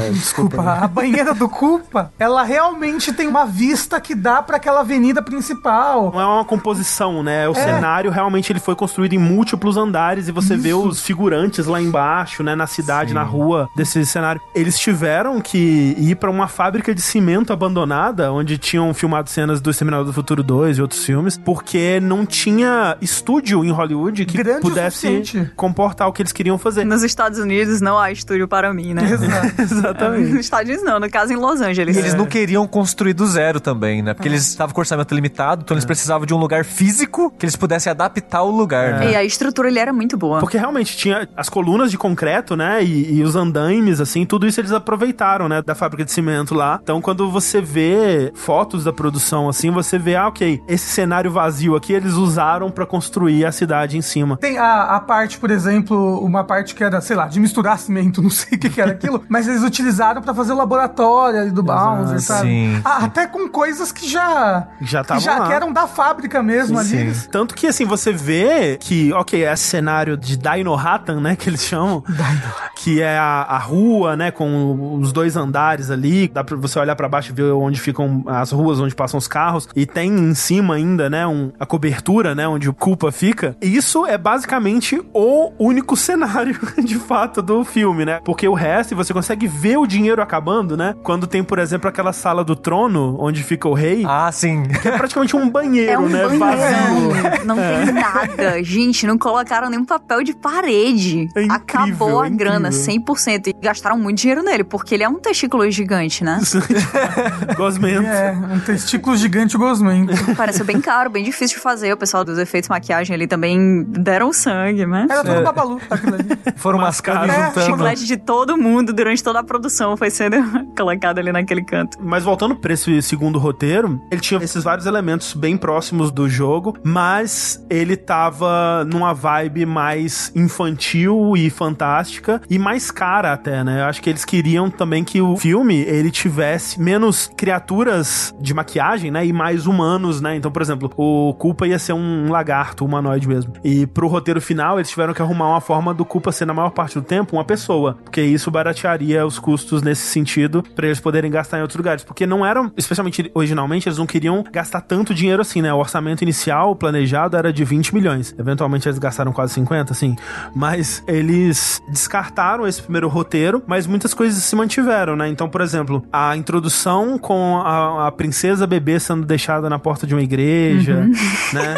Isso tem essa parte. É tão ridícula. É muito clichê, né? Porque Ela vem num ovo, pô. ela vem num ovo. Não, e as freiras acham ótimo, Não, assim, né? aí achoca o ovo e tem tipo a imagem de Jesus Cristo. atrás. Tipo, o que, que você tá querendo dizer? Que ela é tipo Jesus Cristo dos dinossauros? É, não, e e, as- a freira tá achando isso. A freira não achou que você era o demônio? Exato, né? Sai um ser humano de um ovo e é ótimo, é incrível. É isso. Mas ela é a filha do rei, né? De fato. E também mantiveram essa dinâmica do Mario velho ranzinza e o Luigi, um jovem apaixonado, né? Isso vem desse roteiro. Que é excelente, excelente, que ótimo que mantiveram. Foi um dos pontos fortes do filme, com certeza. Existe essa coisa do Mario ser ranzinza, mas ao mesmo tempo ele é amoroso e ele é apegado. Ele só é uma pessoa muito mal-humorada. É, e eu acho que uma sacada boa também pra manter isso, né? Já que essa dinâmica eles acharam interessante, eu acho que eles tinham razão de manter ela. É que no filme que saiu de verdade, eles não são irmãos biológicos. Tem o lance do que o Luigi ele foi adotado quando o Mario já era mais velho, né? Então eles têm uma diferença de idade grande. E quando os pais do Mario, né? Os pais biológicos do Mario morreram, o Mario, além de irmão, ele acabou virando como se fosse um pai. Porque a relação dos dois é meio pai e filho, né? Sim. Então, a semente dessa ideia surgiu nesse segundo roteiro. E aí, o senhor Roland Joff, ele ainda não estava satisfeito com o rumo dos roteiros, né? Demitiu esses dois aí. Nessa altura, pra quem não está contando, já temos três pessoas passando por esse roteiro. E cada roteiro era uma dupla, eu acho que, de escritores, tirando a do Raymond. né? É, sim, geralmente era uma dupla. E ainda não tinham definido um diretor, né? Eles chegaram a oferecer pro Harold Ramis, né? Do Ghostbusters e outras coisas aí. Eu acho que a melhor decisão da vida dele foi não fazer esse filme, André. Porque a pré-produção, essa parte do filme do Mario, foi tudo em 92, né? Sabe o que que esse cara lançou em 93, André? Com direção e roteiro dele? Dia da Marmota. Olha aí. Ah, o Groundhog, Groundhog Day. Groundhog Day. Exato. Então Feitiço ele... do tempo. Se tornou um gênero, inclusive, né? Gênero Dia da Marmota. Os videogames agradecem muito, né, inclusive. Mas aí o Roland Joff, ele pensou, né, no Max Headroom, que era um personagem, né, um, uma sketch de TV na Inglaterra, no final dos anos 80, começo dos anos 90. Ele era pra ser um, um humano digital, né, a, a ideia era pra parecer que ele fosse uma criatura gerada em CG. Ele era Magalu do seu tempo. Ele era? Magalu de seu tempo, né, que apresentava clipes e apresentava programas nos sketches de TV, assim. Ele não, não apareceu na MTV? É possível. Por, por algum motivo, eu sempre associei ele muito É MTV. porque a Mas a vibe estética é muito, dele- É muito MTV. É. E eu acho que é daí que surgiu, viu? Porque muito dessa estética do robô que tem glitch na voz e no na movimentação que tá tudo normal e de repente a voz fica mais aguda ou mais grave e fica esquisito. E aí faz tacacá, É, e mexe esquisito e tudo mais. Muito vem desse Max Headroom. This is Max Max Max Max Max Max Max Max Max Max Max Max Headroom. And the nuclear powers have just denied rumors that the world's waters are being polluted by nu- nu- nu- nu- Nuclear waste. They say that the pollution is being caused not by them, but by all the dead fish we have today in the sea. Okay. Max, Max, what I want to know is why are the only funny lines on this show the ones behind me? Que na verdade era um ator com uma roupa que parecia de plástico, né? Um cabelo pra parecer meio fake. Uma, umas próteses ele tinha umas na cara. próteses, uma iluminação pra parecer um CG antigo, né? Então eles estão fazendo uma filmagem pra simular o que computadores da época seriam capazes de fazer, né? E o efeito ele é muito impressionante até hoje. Foi tipo o que a Sony fez naquela apresentação do Exato, PS5, né? exato. Fez de tudo pra parecer CG. E fez muito sucesso, tanto que os criadores acabaram fazendo um filme pra TV. O personagem ele acabou participando de campanhas publicitárias publicitárias na época. Ele, por um curto período de tempo, virou um ícone da cultura pop da, Da Inglaterra. Principalmente da Inglaterra, um, bastante nos Estados Unidos também, quando começou a surgir em outros canais e tal. Tanto que ele é referenciado até hoje em vários lugares. Um momento que eu lembro do. Tem aquele clipe do Eminem, do Rap God, tem um momento que ele aparece exatamente vestido de Max Headroom. E ele é muito citado também como influência, inspiração nas Sim. coisas. né? E o Roland Joff falou: putz, tá aí uma visão, né? Essa visão meio cínica do futuro, uma visão sobre tecnologia. Eu acho que é isso que Super Mario precisa. É, Eu me pergunto o que aconteceu nesse caminho que eles olharam e pensaram: Super Mario, vamos fazer Blade Runner. Sim. Quem f- De onde veio, né? É, eu acho que é muito também esse desrespeito por qualquer material que pareça minimamente infantil. exato. Como se aquela história não fosse digna de nota e não fosse fazer sucesso, né? Que é um dos motivos pelos quais a animação original de Mario, longa-metragem, não saiu do Japão. Até Só hoje a gente desenho, tem isso, né? E eu vejo muito também, né? E eles até citam como inspiração o filme do Batman do Tim Burton. E é total faz sentido. Faz. Porque o que que era Batman antes do Tim Burton, né? Era a série de TV, eram os quadrinhos, né? Na imaginação popular, era muito a série de TV. Uhum. Sim. Aí, É, Feira da anos 60. Fruta, Feira da Fruta total. É. Sim. então, era o Batman comédia. Comédia. né? Ah, só quem acompanhava os quadrinhos, que é uma porcentagem baixa da população, que tinha essa ideia do Batman super-herói, Detetive, detetive, sombrio, gótico. E aí o Tim Burton pegou aquilo e deixou mais darks. Sim. É, Ele deixou dark, ele deixou sensual, ele trouxe É. essas referências a, a coisas extremamente adultas, tipo sadomasoquismo. Sim. Um monte de coisa que a galera olhava Batman e jamais pensava nisso. Eu acho que a gente tem um respeito muito grande pelas coisas que não parecem lúdicas. Então, o Uhum. Tim Burton, ele faz esse equilíbrio, assim, ele tira o lúdico, deixando tudo mais gótico, mas ao mesmo tempo ele exagera no lúdico de um jeito que as pessoas não veem imediatamente. E faz sentido usar isso como uma inspiração pra um filme de videogame, mas não pra Mario. Como você disse, eu acho que o que o Tim Burton faz com Batman de 89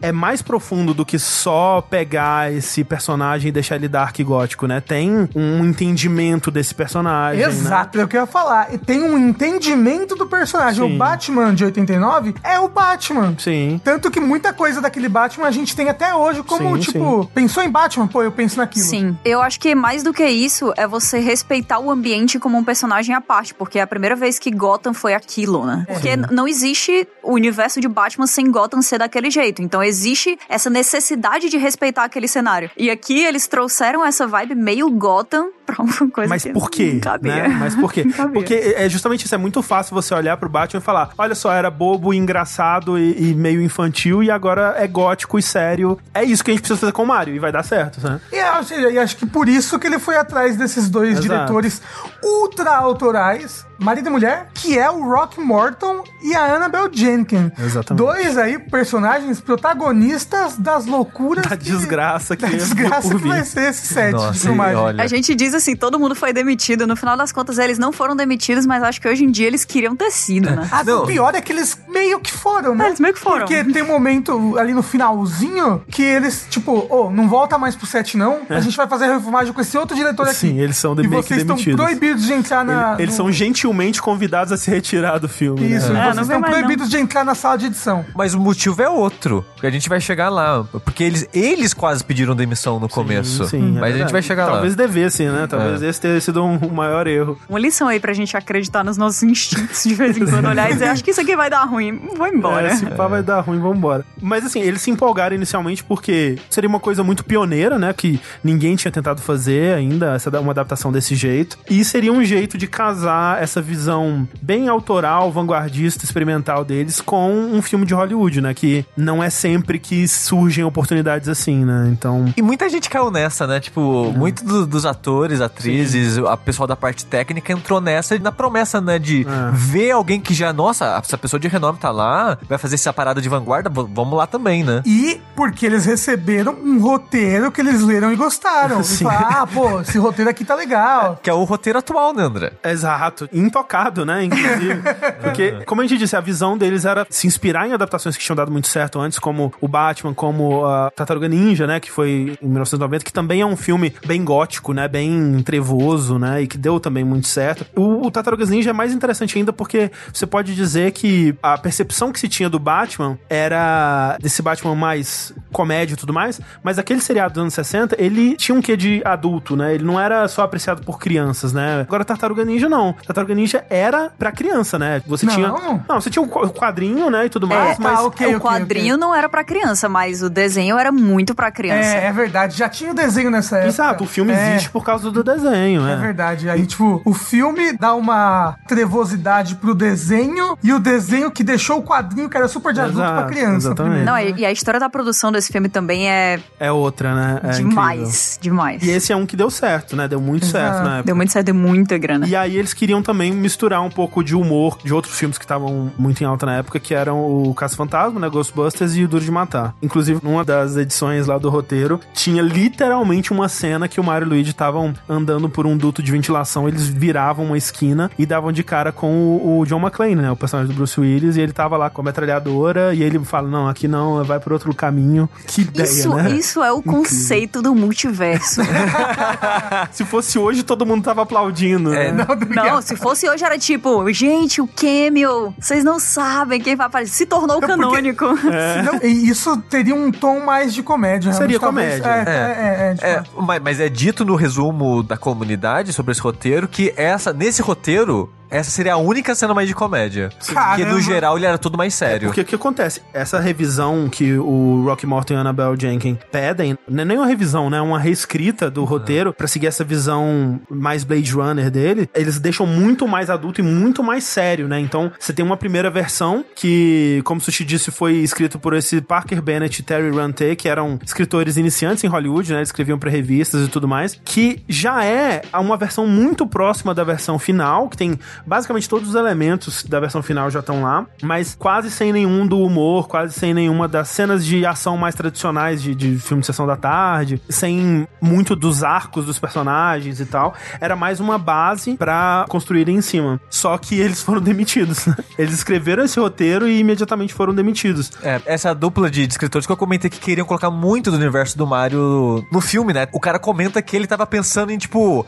ah, o telefone, ele vai ter aquela caixa de moeda É. que vai ser o que vai cuspir a moeda do telefone. Tá, tipo, olhando pro jogo e pensando como é que a gente pode adaptar isso pra uma coisa mais realística, meio Futurista. futurística, distópica, Exato. cyberpunk. É, e trazer pessoal- esses elementos de um jeito respeitoso, né? Ah, eles É. usam isso aqui, então o sistema monetário é esse. É você olhar aquilo ali como um todo e o que que aquilo vai fazer com os personagens. Sendo que a galera não estava nem aí. Mas é uma coisa que eu acho que se tivesse acontecido, os fãs ficariam muito felizes, porque a gente fica feliz com pouco hoje em dia. Naquela época que não tinha nada, eu acho que se aparecesse assim, ah, moedinha e tal. Aham. Pô, o Mario não come um cogumelo. Sim. Tem cogumelo, eu fiquei o filme inteiro esperando ele comer aquele cogumelo. Nem, a- nem o power-up da florzinha, nada. não tem nada, sentido. Nada, nada. É que, que seria uma, lição menos perigosa do que ensinar alguém a comer um cogumelo aleatório, né? Se encontra. Que achou numa parede. Mas ao mesmo tempo, a maneira que ele forçou a adaptação de algumas coisas, por exemplo, a bota é por causa desse cara. Sim. Ele que Aham. lutou pra ter a bota. Isso. Porque ele queria justificar o pulo de alguma forma no filme. Eu acho que a bota não encaixa no filme, sabe?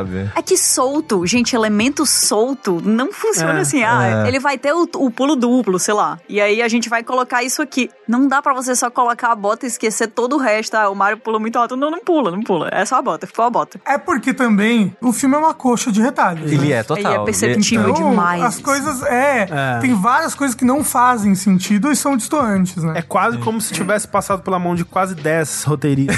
Exato. quase como. Esse filme aqui é aquela receita do Joey em Friends. Que ele vai passando as páginas e fazendo pedaços de 60 receitas encamadas, Exato. como se fosse uma, uma sobremesa de Natal, né? São tantas mãos fazendo uma coisa em que visões são completamente diferentes, e aí depois, imagina alguém de um- uma visão completamente diferente chegando pra consertar, aspas, uma coisa que vocês fizeram que vocês achavam que era legal. E imagina isso acontecendo 10 vezes, sabe? É impossível dar certo. E com prazos cada vez mais absurdos, né? Porque é meio que nesse momento aqui, quando eles são demitidos, é porque o estúdio já tava meio que em pânico, né? Porque a essa altura já tinha tido essas versões do roteiro, isso já era 92, né? Pensando que o filme, ele era pra. Inicialmente o plano era pra sair no final de 92, perto do Natal de 92. Então eles já tinham gastado 10 milhões só nessa pré-produção, sendo que o orçamento esperado inicialmente era de 20 milhões. A gente precisa trazer isso aqui pra algo que a gente concorde e goste o quanto antes, né? Então pega esse roteiro que claramente não estava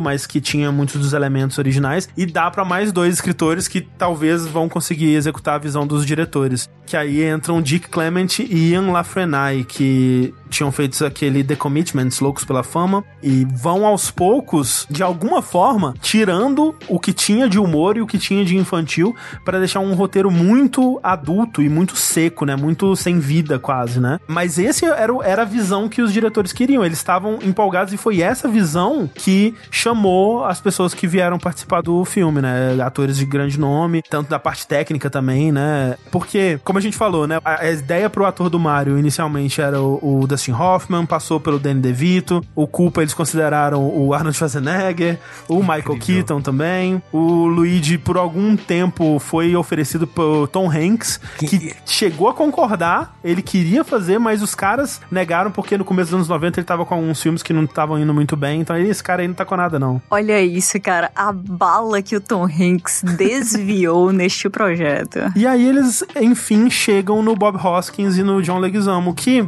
Eu acho que os dois fazem muito bem o papel deles. eu acho que estão entre as melhores coisas desse filme, sim, É. eu acho. Possivelmente porque eles estavam bêbados 90% do tempo.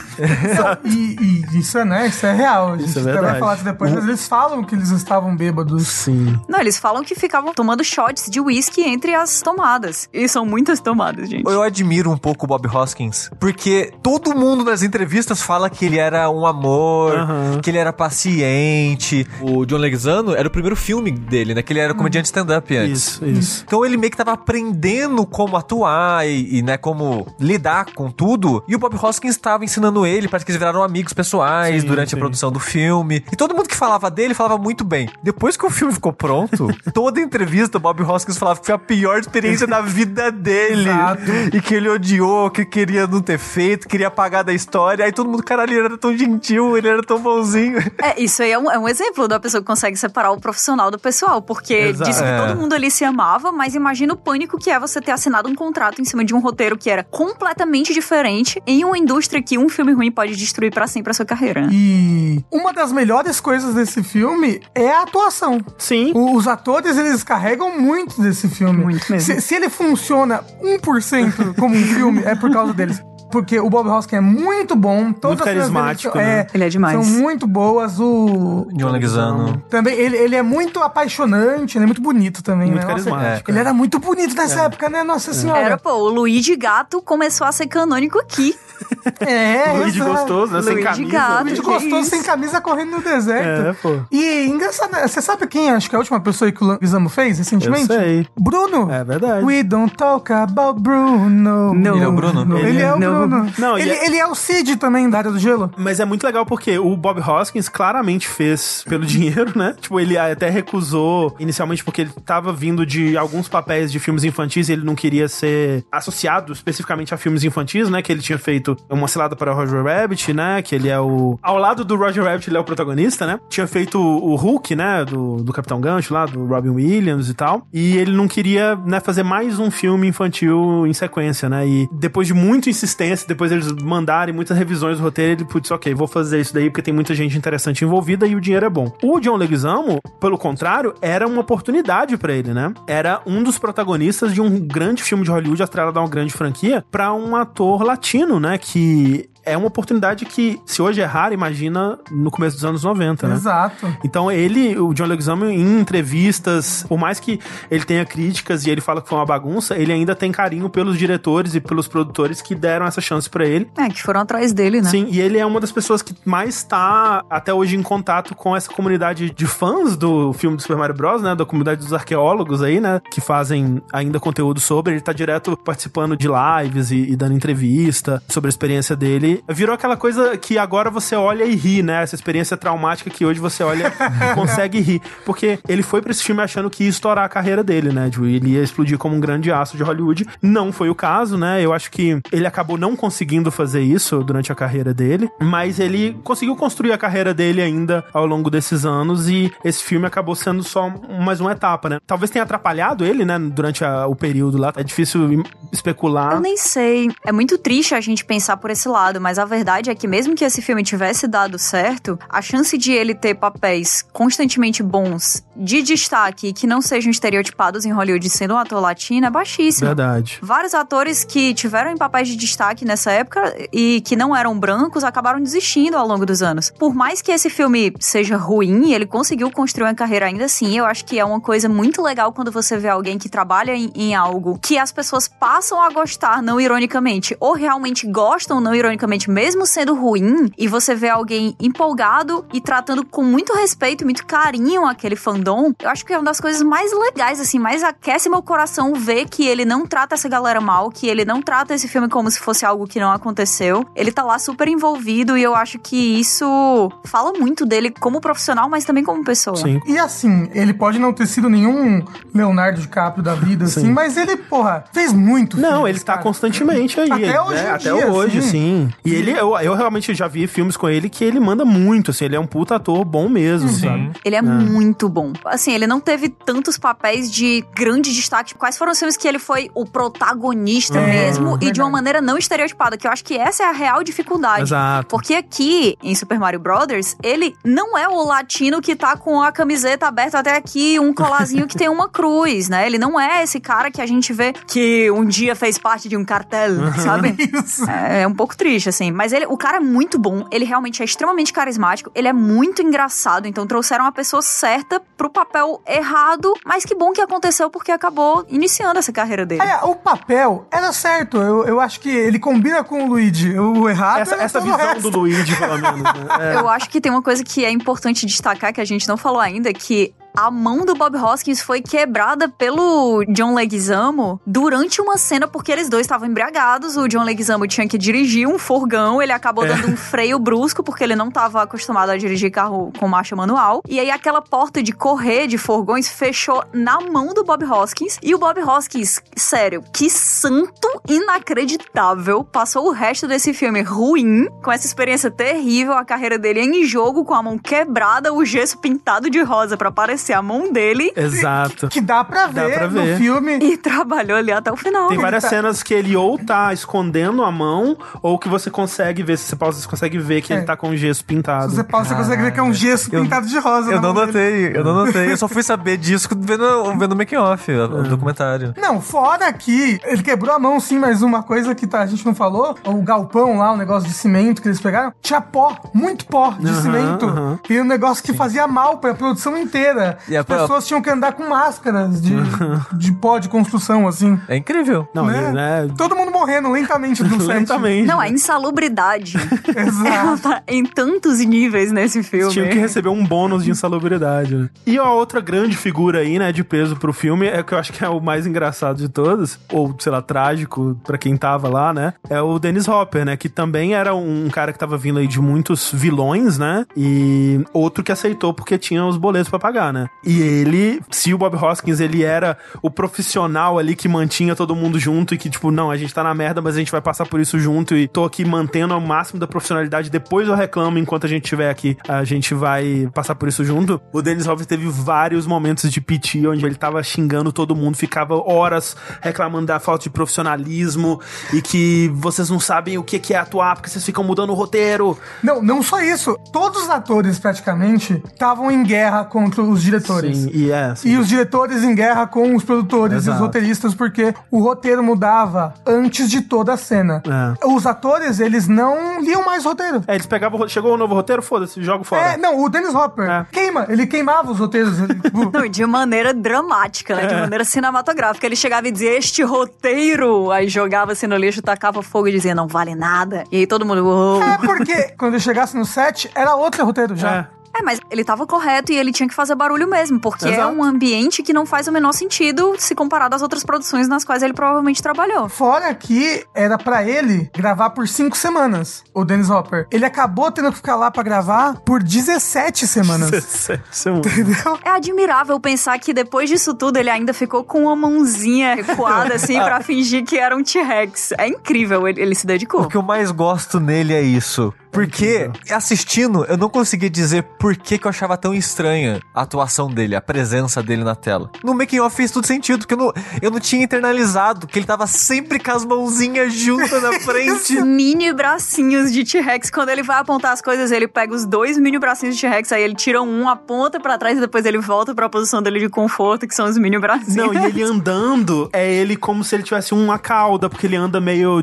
Chacoalhando o corpo, né, pros É, lados. rebolando assim. É, se mexendo pra um lado e pro outro, rebolandinho, né? É, nossa, e assim, ele, você vê que em algum momento ele falou, cara, essa é uma oportunidade, né? Tô aqui pelo dinheiro, mas eu vou tentar tirar alguma coisa desse personagem, vou tentar acrescentar pra esse roteiro merda e fazer alguma coisa disso daqui, É sabe? porque no Com roteiro. certeza ele pensou, durante a noite ele ficou, como seria o balanço do meu corpo? Como Exato. seria evoluir dos dinossauros? Ele levou muito a É sério. porque ele, né, o, o personagem dele, o Koopa, especificamente evoluiu do Tiranossauro Rex, né? Exato, exato. Então por isso ele fica. Fica andandinho. E é algo que o personagem se orgulha muito e o ator resolveu levar esse orgulho pra tela. Então, eu achei engraçado isso, porque, em teoria, todo mundo do mundo lá descende dos dinossauros. Não, mas ele... Não, eu sou o dinossauro, eu vou, né, me portar igual o dinossauro. E ele mesmo, puto pra caralho, ele pegou essa ideia e foi com ela até o E fim. foi até o fim. Claramente não foi uma nota dos diretores, porque ninguém mais faz isso. Foi só ele dizendo assim: se é pra eu ser um dinossauro nesse filme terrível, eu serei um dinossauro.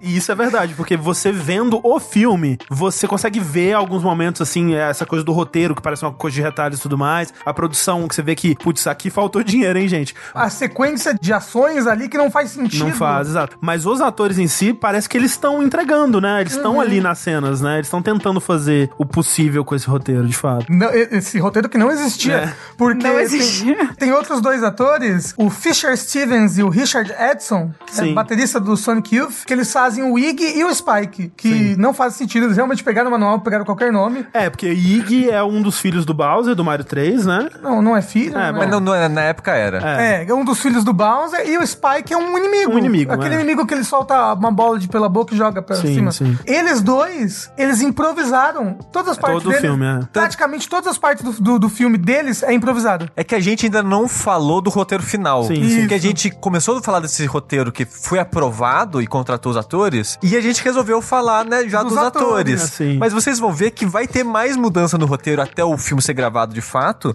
E nesse roteiro que foi aprovado, eles iam ser ponta. Eles iam fazer um pedacinho É. só. Acabou que no roteiro final eles participavam do, Do filme, inteiro.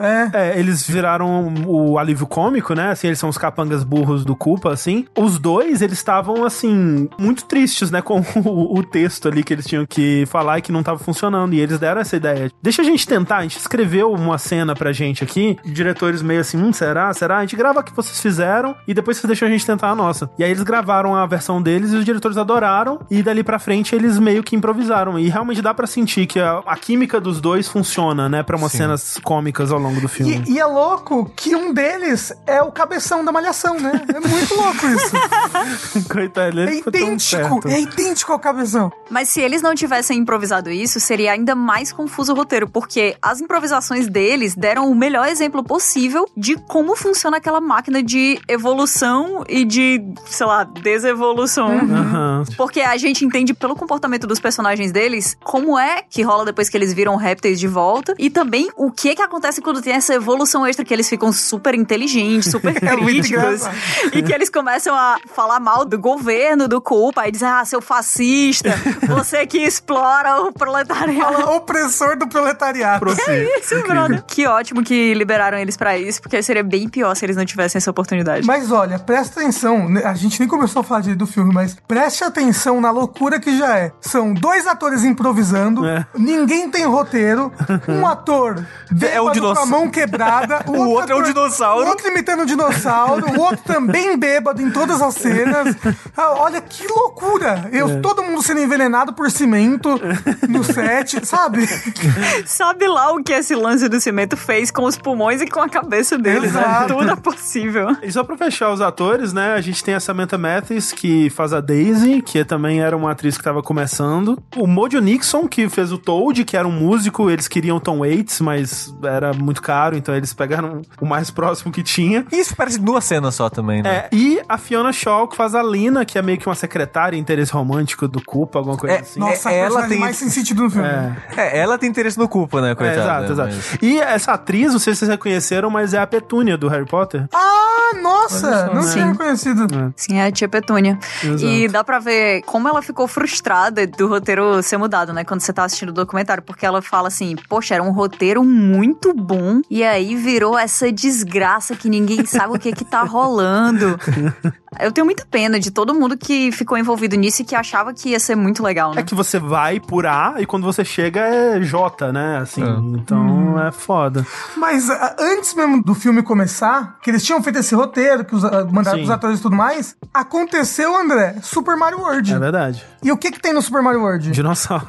E um dinossauro lindo, fofinho, que todo mundo ama, o Yoshi. Eles viram, caralho, dinossauro. Esse filme não vai ser mais sobre culpas, não vai ser mais sobre tartaruga, esse filme vai ser sobre dinossauros. Exato. E aí que vem o conceito, a partir do momento que eles veem o Super Mario World, que a história deve ter visto o nome só, que é Dinosaur Island. E- Como é que é o nome do, da ilha do, do Super Mario World? Ah, É, alguma coisa assim, né? Não, eles viram, ó, tem esse no- o novo Mario tem um dinossauro. Foi isso que eles viram. Eles viram a capa e é isso. Aí fala, caralho, aí vieram com um conceito que é uma dimensão paralela, que é um conceito que quando eles fizeram o é, test screening, como é que fala? Quando É, bota as pessoas sim, o filme. ninguém entendeu. Ninguém entendeu. E aí, por isso, no filme, no final, tem uma sketch em pixel art no começo, pra explicar rapidinho pras pessoas, uma pessoa falando por cima, e se os dinossauros tivessem... filme inteiro, quando você para pra reparar, eles fizeram muito do que eles chamam de ADR, né? Que é você ir depois que tá gravado, ir num estúdio e fazer uma dublagem por cima de umas cenas onde você não consegue ver direito a boca do personagem. É o off, né? O off que, a, O que a off. gente faz quando tá gravando o vídeo do YouTube. Ah, esqueci essa coisa. Aí bota a imagem lá. e- É muito interessante você pensar como esse roteiro era estranho na época. E por muitos anos ele foi comentado como uma ideia muito ruim, uma coisa que não faz sentido. Como é que eles chegaram até aqui? E hoje em dia só o que a gente tem é filme de multiverso. Ah, dimensão paralela. E todo mundo leva super a sério.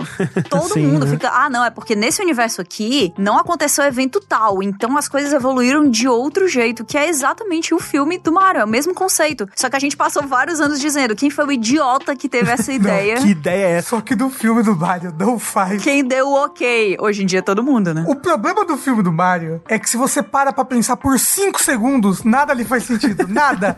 ah, não, então caiu um meteoro, né? Já achou a dimensão em duas e tal. E aí os dinossauros viraram humanos. E aí os dinossauros evoluíram até eles viraram humanos répteis, só que eles são humanos. É. Há muitos e muitos anos atrás, a Terra era dominada pelos dinossauros. Eles eram grandes, por isso ninguém se metia com eles.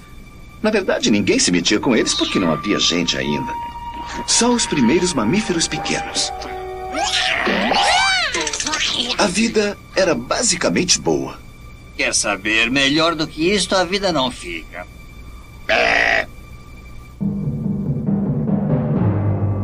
Brooklyn, 65 milhões de anos atrás. Foi então que algo aconteceu. Um meteoro gigante atingiu a Terra. Adeus, dinossauros. E se os dinossauros não foram todos eliminados? E se o impacto daquele meteorito criasse uma dimensão paralela onde os dinossauros continuaram a evoluir, tornando-se seres inteligentes, impiedosos e agressivos, assim como nós? Mas e se achassem um caminho de volta?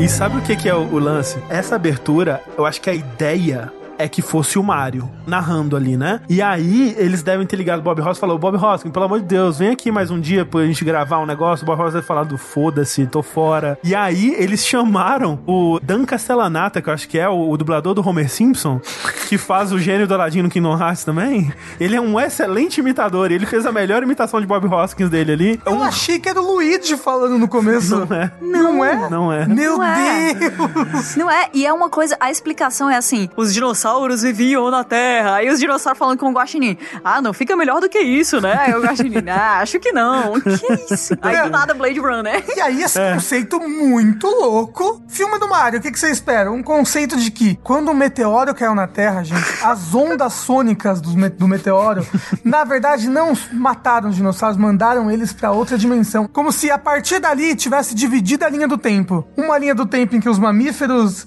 Dominaram é, dominaram e uma linha do tempo em que os dinossauros dominaram. É, então, mas entendeu? eu a- o que eu acho fascinante nisso é que não é qualquer dinossauro, porque em certo momento do filme eles vão pra escavação, né? Porque parte do plot é que a Daisy, ela é uma arqueóloga, trabalha pra universidade e tudo mais, e tá tendo um- uma, uma escavação que eles encontraram ali os restos do meteorito, eles estão estudando, putz, é o meteorito que acabou com os dinossauros, vamos estudar isso aqui. Caiu no Brooklyn. Caiu no Brooklyn, né? Caiu óbvio. do Brooklyn e eles acharam uma alçada inteira Exato, tem a ossada lá, né, perfeitinha, na posição, se liga. na parede, exato, incrível. E o que me quebrou nesse momento é que não era qualquer dinossauro, era um dinossauro com polegares opositores. então é por isso que eles justificam porque que esse dinossauro evoluiu pra ser idêntico a um ser humano. Brother, Porque que sensacional. Era uma espécie de dinossauro que na nossa realidade ela morreu quando o meteoro caiu, foi extinta, né? Mas nessa outra realidade ela conseguiu sobreviver e evoluir para um ser humano. Mas muito louco porque o Koopa veio do Tiranossauro Rex. É, bom, aí às vezes tinha um Tiranossauro Rex com polegares opositores também, né? Vai saber. Ele não ia evoluir do dinossauro Mopai, que ninguém sabe o nome. pô. Tinha que ser Tiranossauro Rex. Tinha que ser. E aí essa sociedade dos dinossauros é uma Midgar, não é? É, exato. É uma mítica, exatamente. Exato, do Final Fantasy. É uma sociedade capitalista distópica, Blade Runner. Sim, sim. É... Que o mundo acabou, só existe aquela cidade. Isso, e aí os habitantes que evoluíram dos dinossauros, eles são carnívoros. E eles são ultra agressivos, né? Por causa, eles são, é, como diria o moço lá no, no, no Instagram, eles são carnistas. Carnistas, exato. Essa ideia do mundo que tá todo esgotado de recursos, né? Que tem um momento que o, o Koopa ele mostra um globo assim, né? E é só um deserto gigante com a cidade, né? A cidade deles é a última coisa que sobrou no mundo. E é por isso que eles estão querendo ir pro nosso mundo, né? Pra fundir as dimensões e dominarem o nosso mundo, digamos. Porque o mundo deles não tem mais recursos. Tipo, a intenção é legal, né? Tipo, essa crítica do esgotamento dos recursos da Terra e a gente mesmo aqui tá querendo, né, ir pra outros planetas pra colonizar, porque a gente sabe que aqui vai acabar, né? Só que o caminho que eles trilham pra chegar nisso, né, é um tanto quanto engraçado. É muito bom te ver falando isso sério, assim. Não, e o plano dele é Tá, não, é um roteiro simples de um filme do Super Mario. muito bom.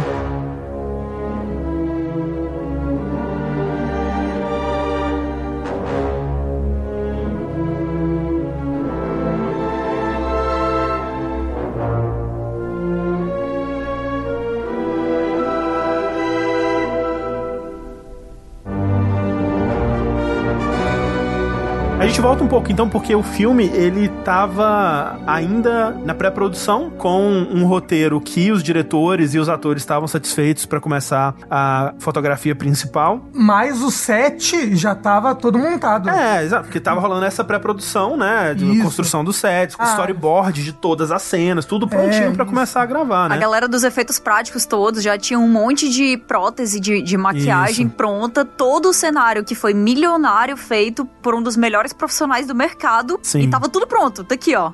Aí disseram assim: não, mas o roteiro vai mudar. Porque a Disney, ela comprou os direitos de distribuição do filme. E rolou uma visita ao set, né? Durante esse período. é, faltavam, tipo, 10 dias pra começar a fotografia principal. E os caras ficaram aterrorizados. O que que é isso que vocês estão fazendo, cara? Isso aqui não é um filme infantil de Super Mario, pelo amor de Deus. Ninguém tem juízo nessa porra. E o Roland Joff ficou aterrorizado também. Porque, putz, esses caras são os caras que vão pagar os 20 milhões, pelo menos, né? Que o filme vai custar. E a parada é, alteraram o roteiro sem avisar os dois Sem diretores. É isso que é o foda. Quando eles descobriram, foi basicamente falando, esse é o roteiro agora, se vira. Não, e, e bloquearam, e impediram eles de conversarem com os roteiristas. Não, cê não, vocês não vão ter acesso aos roteiristas, os roteiristas vão trabalhar e vocês só vão filmar o que for escrito por eles. E aí eles ainda tentaram, no meio do set ali, recortar os dois roteiros, fazer uma colagem ali É. dos melhores partes, assim. E foi mudado o roteiro de qualquer maneira, no meio do filme. Ou seja, era muito mais fácil terem deixado eles se comunicarem, porque aí pelo menos teria. A gente quer acreditar que teria alguma coesão, né? É, eles falam que o roteiro que eles receberam em cima da hora, ele foi costurado tentando adaptar o que eles gostaram. É, essa versão do roteiro chama roteiro arco-íris, né? Porque é de várias revisões, várias folhas de cores diferentes Isso. e várias notas e tal, tudo colado junto pra tentar chegar em alguma coisa, mas já não tinha absolutamente coesão nenhuma, porque são Exato. duas ideias completamente distintas, tentando agradar pessoas diferentes Sim. e não agradando absolutamente ninguém. E como a Catiuxa falou, esse roteiro não conversa com essas milhares de coisas que a gente já tem pronto. Exato. Não conversa com esse cenário, não conversa com essas maquiagens, com esses robôs, com tudo isso que a gente já tem pronto. É, é aí que você começa a ver esses cenários totalmente improvisados, né? Tipo a, a sala do rei. É, eles falam que tem cenas que eles filmaram que a tinta nem tava seca ainda, porque Exato. acabou de fazer o cenário pra essa cena e a gente tem que gravar ainda hoje, porque senão não vai dar tempo. Então eles estavam meio que construindo o navio enquanto navegavam, assim, sabe? É, é, não dava, não dava pra parar, não, não tinha tempo, não tinha dinheiro. Verdadeiro navio de Teseu, né? Esse filme. Exatamente. Até, uma coisa que eu acho louco é que a maior parte da introdução em Manhattan foi também de última hora. Depois, Que precisava também filmar coisas no mundo real, que era mais barato, né? ter mais cenas. mais né? barato. E ainda assim, eu acho que teve um pouquinho de gasto ali que não precisava, né? Uhum, é, não. Alguns certeza. cenários dava pra dar uma economizada também e não adicionaram em nada. essa mudança pra deixar o filme mais Disney, né, mais family friendly, que foi reescrito pelo Ed Solomon e Ryan Rowe, que trabalharam em Bill and Ted, né? Depois tem essas revisões por cima e o roteiro final que a gente vê no filme é um recorte disso tudo. Com mais roteiristas vindo, porque o, o- o Solomon, por um tempo, acho que ele fica ali no set ajudando Sim. e vaza. Aí, dá a entender que o diretor começa a alterar o roteiro Não, ele de acordo que- com a necessidade. Não, na hora ele diz pra galera sair do set. Ele diz assim: não, eu vou ajeitar as luzes. É, eu mesmo vou montar uma parada aqui e depois vocês voltem e a gente grava, né? E aí é nessas cenas que o, o Dennis Hopper dava os pitch dele, que tipo, caralho, você mudou tudo, né? Eu estudei, eu decorei esse texto, eu chego aqui não tem nada a ver com o que eu li no roteiro, né? Não é o texto que eu assinei É. pra trabalhar. Exato. Ele dá um- uma briga de duas horas, É. né? Ele fica discutindo. um Sai pra almoçar, continua brigando, volta. Ele obrigou a galera a procurar o verbete de ator pra galera entender que o texto que ele decorava era pra ser usado. né? Mas o que acontece é, durante a produção, os dois roteiristas Que tinham sido demitidos lá atrás, que né? tinha sido demitido lá atrás, O Parker Bennett e o Terry Runter. eles resolvem visitar o set. Eu me pergunto se ele não tinha chegado no ouvido dele que tava mal a Tava uma situação. bagunça, é. E ele pensou, tipo, vou, vou lá pra me aproveitar, vai que rola alguma coisa. Não, eu acho que foi, eu acho que foi o contrário. Eu acho que ele sabia que tava ruim e ele disse assim: "Eu vou lá ver só pra esfregar na cara deles que eu poderia estar lá, mas não tô". E eles se lascaram sem mim. E aí na hora que ele chega, o pessoal, ei, ajuda aqui. Foi lá visitar, sair com o emprego, porque os caras falaram, a gente precisa de um roteirista. Conserta, Urgente, é. socorro. Tenta consertar isso aqui. É tipo, imagina a situação, né? Você vê um roteirista e fala, pelo amor de Deus, me ajuda. pelo amor de Deus, alguém que sabe escrever alguma palavra. Você. Assim, eu sei que, ou imagino, que a maioria das produções de cinema desse nível de, de dinheiro é muito conturbado, né? Vai, vai passar por muitas mãos e tal. Mas será que é tão comum, assim, o roteiro ser tão zoado desse jeito, eu acho que não. Não. Eu acho que a, a esse nível, assim, com certeza várias histórias chegaram, mas muitas delas foram ou canceladas, porque o problema aqui não é que passou por 70 mãos. O problema aqui é que a produção tava andando ao mesmo tempo que passava pelas 70 mãos, então já não tinha como parar, né? A história do foguete não tem ré, porque na verdade, o Hollywood tem um grande problema com adaptações. Essa ideia de que eles precisam deixar tudo mais interessante do que é no material original. Porque eles são melhores, né? É, mas é uma coisa que a gente não entende. Porque se eles estão querendo adaptar uma coisa, é porque já deu certo em uma mídia. Então tem um monte de elementos ali que você deveria deixar no canto deles porque fez sucesso por algum motivo. Mas a gente escuta muito essas histórias. A gente escutou bastante agora com o Sandman, que saiu finalmente a adaptação na Netflix. O New Gaiman falando, ah, porque o pessoal queria colocar umas aranhas gigantes, robôs, porque na cabeça deles era isso que faria a história funcionar. Nossa E senhora. essas histórias, elas são muito frequentes. Eu lembro na época que ia sair uma. Que saiu, né? Que foi ruim, inclusive, uma adaptação de Artemis Fall. O cara falando: Ah, mas eu lembro que uma vez me chamaram pra uma sala de roteiro dizendo que iam finalmente adaptar Artemis Fall, depois que compram os direitos, né? E disseram assim: tudo bem se se passar no espaço, que é uma coisa que não tinha absolutamente nada a ver. Artemis Fall se passa na Irlanda, sabe? Mas eles estão sempre tentando fazer parecer mais interessante, entre aspas, só que viram uma coxa de retalho todas as vezes. Então as adaptações que a gente vê que funcionaram, ou é porque elas têm o, o controle criativo na mão de poucas pessoas ou é porque alguém respeitou algum nível do material original, teve algum nível de coesão que não tem normalmente. É é uma coisa que a gente não se toca, mas é, é muito mais a exceção do que a regra. E você vê essas pessoas trabalhando no filme, né? Elas tinham esse sentimento, né? De que eu acho que ninguém entende de verdade o que a gente tá fazendo. É uma coxa de retalhos, mas fica aquela esperança de, putz, se pá, no final a gente consegue juntar isso aqui numa coisa que faça sentido. É desesperador, né? Quando ele É, explica, ser porque você fica fechado dentro de uma bolha, você não sabe exatamente como vai ser aceito pelo público, É. como vai ser o material original, porque ainda vai passar por edição, por pós-produção, por refilmagens. Você não faz ideia do que tá saindo do seu trabalho. Bem-vindos ao Mundo Milagroso, onde toda semana fazemos perguntas ainda não respondidas. Hoje, no nosso Mundo Milagroso, trataremos de outra dimensão, separado pelo tempo e espaço e ainda assim unido ao nosso. Encanadores irmãos Mário, todo vazamento é importante? Aham. Não, não, não, não, não, não, não toque em nada. Não, não, não, não, é um problema sério, deixe. Isso é pra profissionais. Volta, eu estava em outro lugar, outra dimensão. Tudo bem, já estamos indo. Luigi, sabe quem acabou de ligar? Um cara do Fran Café. Sabe o que significa? Sei, sei, sei. Temos serviço. Não, Mário, logo agora no mundo maravilhoso, um cara descobriu que estava em outra dimensão. Está gastando dinheiro com isso? Olha só. Mas tem um artigo sobre as garotas do Brooklyn que desapareceram. Ah, é? E tem um sobre um cientista que transforma cérebro em queijo. Você sabia que isso pode acontecer? Como pode acontecer? Ah, tudo é possível, Mário. Basta acreditar.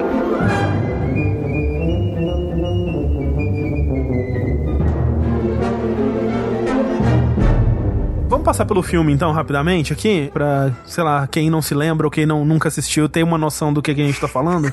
a gente tem a apresentação aí desses irmãos Mario encanadores, né? Depois da abertura em pixel art, que tem o pior meteoro já visto na história do cinema, que é muito engraçado. Eu não sei, eu não sei se eu tô maluco, mas pra mim parece que tem uma imagem estática do meteoro que vem se aproximando, e só quando ele tá pertinho eles resolvem animar. Ah, provavelmente é uma câmera chegando perto de um meteoro, né? É, de uma pedrinha de um meteoro, assim. né? Não, não é um desenho. É, não, depois dessa introdução pixel art, depois da introdução da Daisy sendo deixada na igreja, nascendo ovo, as freiras e tudo Jesus mais. Cristo. Jesus Cristo. Jesus Cristo, tudo que a gente já falou aqui. A gente tem a introdução dos irmãos Mario como esses encanadores e tem bastante lore aí, como a Kat tava falando mais cedo, que você consegue ver, né, na decoração do apartamento, né, que é um negócio de família, que tem um Mario mais antigo, né, talvez um pai Mario ou um avô Mario numa foto, tem os desentupidores pregados na parede, uns troféus de, sei lá, melhor desentupidor, não sei, alguma coisa assim. Os desentupidores na parede de três tamanhos diferentes. É muito incrível. Aqui a gente já vê essa dinâmica, né, dos irmãos, né, onde o Mario é essa figura paterna que fica dando lições e, e as lições sempre são com termos de, de encanador, né? Esse lance dos encanadores, eles levam a níveis que eu realmente não esperava. Que no final eles encontram um monte de encanação terrível, assim, todo velho. E aí o Mario fala: Não, isso é o pesadelo de qualquer encanador. Aí o Luigi vira pra ele e diz assim: Deve ser o trabalho de alguém não sindicalizado.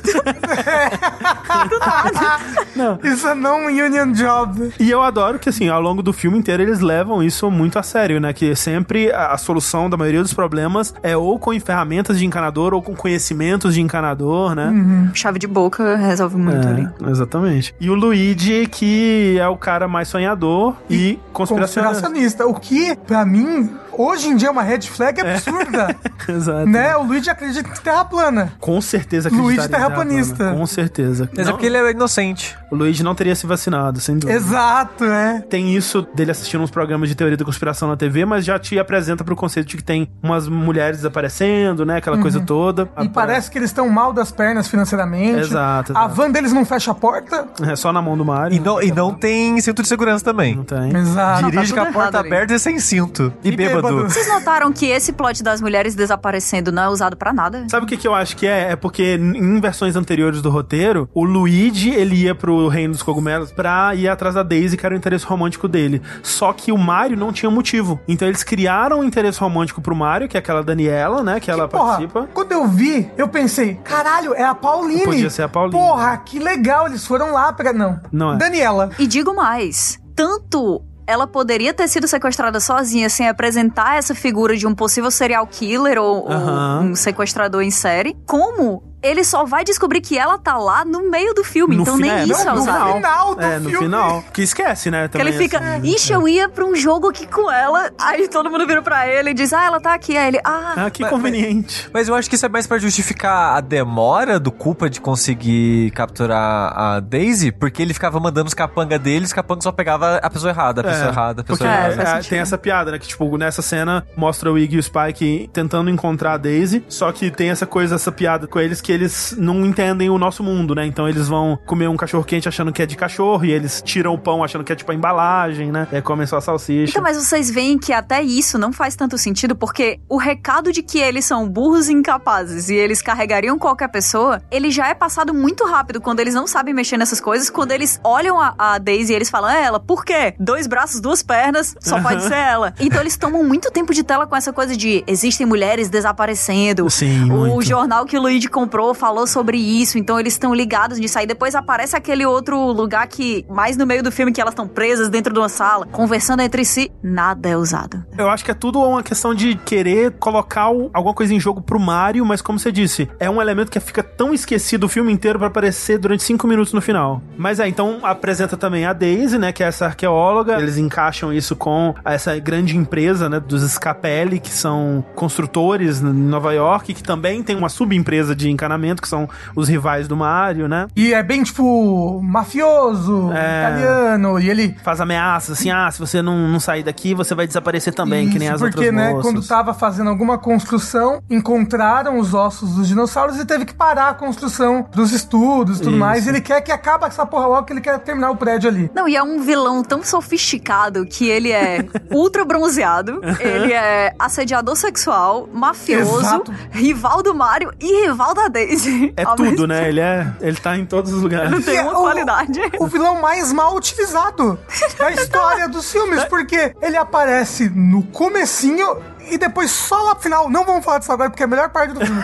Mas ele vai aparecer só lá no final. Sim, de fato. Só pra dar uma conclusão pra Exato, história dele. exato. E aí o Iggy e o Spike eles sequestram a Daniela nessa parte, né? E o Luigi vai desenvolvendo o romance dele com a Daisy. Eles vão lá no, no sítio arqueológico, eles entram lá e aí tem o primeiro, a primeira cena onde tem que resolver os problemas com os poderes de encanador, né? Que os capangas e os capelli inundam a parada e ele tem que chamar o Mario pra resolver o encanamento, o vazamento. O Mario, tempo livre demais, né? Não, e é louco que eles teleportam pro apartamento do Mario, teleportam de volta pro negócio. Que era um lugar longe pra caralho que a Daisy tinha que ir de carona, né? Exato. Né? Inclusive, eu fiquei, Daisy, pelo amor de Deus, não aceita a carona dessa pessoa que você acabou de conhecer. Vai entrar nessa van. Você não conhece van? Não sei em van A de ninguém. van sem cinto, sem porta, e ela. Por que não aceitar uma carona desses bons rapazes? Hoje em dia a gente pede um Uber e entra. Mas o- se o Uber vier numa van, eu vou embora. Não, tem que. Você olha pelo menos a placa, né?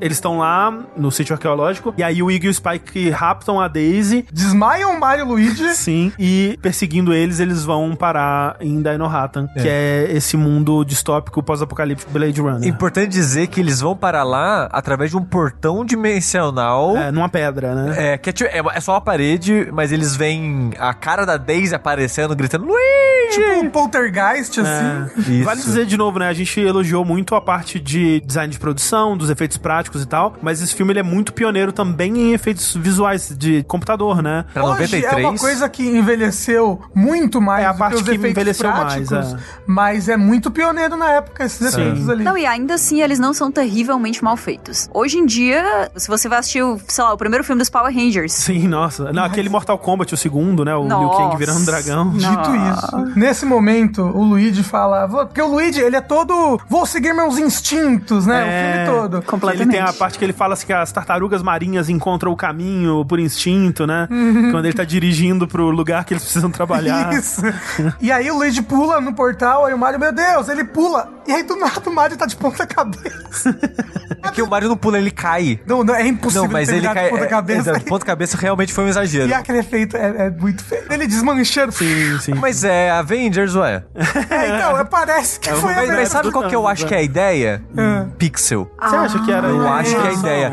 Tanto que eles têm uma outra referenciazinha a Pixel. No começo, quando o Luigi tá deitado no sofá, ele coloca aquela parada. Eu não sei qual é, o Ah, nome é. daquilo. Que é tipo um negócio que são vários. Nossa, é isso Ferrinho. mesmo. Vários ferrinhos de metal que você coloca o rosto e fica o formato do seu rosto, mas são várias pontas, então é como se fosse uma pixel art. É isso mesmo, Sushi. Você matou Eu aí. acho que é isso Eu não mesmo. tinha pensado Faz total nisso, mas sentido. Ou seja, né? É genial e a gente não sabia. é. Olha a genialidade dos caras. Genial. Aí o Mario dá uma de Doutor Estranho, passando pelas dimensões assim. ah! Não, aí, aí isso já não faz sentido, porque, tipo, como é que a Daisy coloca a cara pra fora num portal e sai no outro? Magia. Se entre os portais tem todo um um abismo, mundo.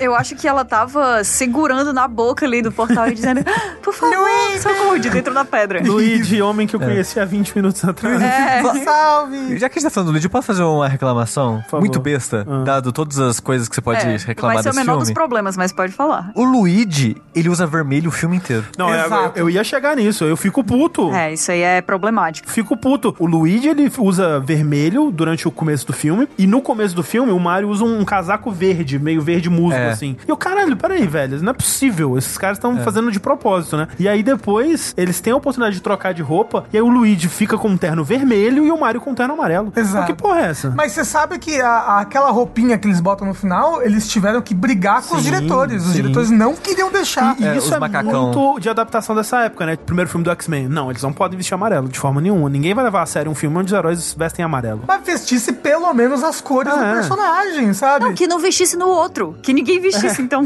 Exato, é, que vestir outra cor. Fosse um tabu, não, vermelho não existe aqui, entendeu? Mas aí eles chegam em Dinohata, que é a coisa mais caótica do mundo, assim, Mas tipo... vamos falar a real, esse nome é muito bom. Dino-Rata. Não, é, é, é perfeito, porque é Manhattan, né? Então é Homem-Rata. Ah, eu não tinha, porra! Manhattan, É perfeito, Rata. perfeito, Porra, perfeito. Eu não tinha pegado o man. Genial. Tá vendo, gente? Tô dizendo, é cara. a gênio. gente- A gente vai notar aos poucos que esse filme. Foi nisso que o ator aceitou participar. Exato, o cara não, viu. Eu quero realmente não participar. tem como recusar mais. Visionários. É, e eu acho o caos da cidade, por mais que seja também um clichê da época, né? Essa coisa de representar Nova York como esse lugar super caótico, né? Que é aquela Nova York dos anos 70, anos 80. Eu acho que é muito bem feito, sabe? Tanto a parte deles chegando, né? Que tem aquela bagunça, os punks e as pessoas esquisitas com escamas na cara, né? E as comidas e as, as placas e tal. Essa parte ela é muito bem feita pelo design de produção, pela maquiagem, né? Essa coisa toda. É a representação do inferno na Terra. É, sim. Porque é gente assaltando o outro e rouba bebê e sai correndo e aí mata e joga do negócio e a pessoa tá andando de bicicleta e cai do alto. E depois isso é esquecido, né? Exato. É, fica só nesse momento, é verdade. Porque você vê depois os outros transeuntes e eles não estão assaltando um ao outro, roubando bebês, escondendo. Não, tá tudo bem. Não, quando eles salvam o dia, todo mundo tá na paz, né? Comemorando juntos e é tudo lindo. Assim, a gente elogiou muito o set, qualidade da, da produção e tudo mais, mas eu queria criticar uma coisa Ah. nesse, desse aspecto que eu acho que falha também. E obviamente é porque eles não têm muitos cenários, não tem muito o que fazer. Enquanto eu assistia o filme, eu sentia que era a gente aqui gravando nossos vídeos de jogabilidade.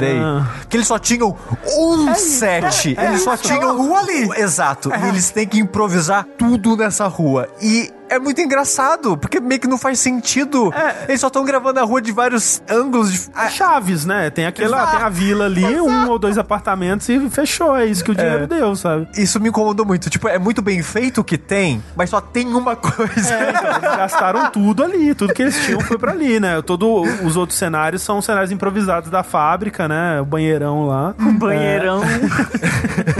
E não, e aí eles são assaltados pela senhora, né? Depois vem a- aquela hum, segurança, né? A da Berta. boate, Big Berta, né? Que eu não sabia que era o nome de um personagem do Mario. É, é aquele peixe do Mario Vermelho, Bros né? 3 que te come de uma vez só. Buk. É. Eu não Mas sabia. O que que tem a ver É aquela é Big, a mulher é gordinha, né? E, é E ela é vermelha. E ela tem coisas que parecem um pouco elementos visuais de peixe, né? Ela tem uns spikezinhos assim que. Não sei explicar. Deu pra ver que tem alguma coisa Eles ali. tentaram fazer alguma relação, né? Inclusive, é o lugar, ma- a cidade mais insalubre também, porque tudo é espinho. Tudo é Tudo, espinho. é, sim. Todo mundo usando espinho, as paredes cheias de espinho, o chão tem espinho, o teto Não, tem lá espinho. o emo deu certo e ficou, né? Foi. Exato. Mas aí ela rouba deles o, o colar que o Luigi tinha pego da Daisy, né? Porque a gente não falou, mas a Daisy, ela foi deixada no nosso mundo com um colar de uma pedra, né? Um, um fragmento do meteorito junto do ovo dela, que é o MacGuffin do filme, né? Que é o objeto que o Culpa e seus asseclas vão tentar conquistar tentar, né, recuperar ao longo do filme inteiro. E é aquela bagunça, né? Toda hora tá alguém pegando e alguém pega de volta, não sei o que lá. E nesse momento, a Berta pega isso e o Mario e o Luigi, eles encontram o Toad, que é um músico cantando músicas de protesto contra o governo. E os três são presos, né? E eu tava falando do caos e eu gosto muito dessa cena da prisão, que é, é o que o Rafa falou. Todo lugar que você olha tem uma briga acontecendo. Eles chegam lá no balcão e é um, um balcão assim que o cara tá a 3 metros do chão pra fichar eles, né? Pra prender. E é onde tem a, a, gag do Mario Mario, Luigi Mario.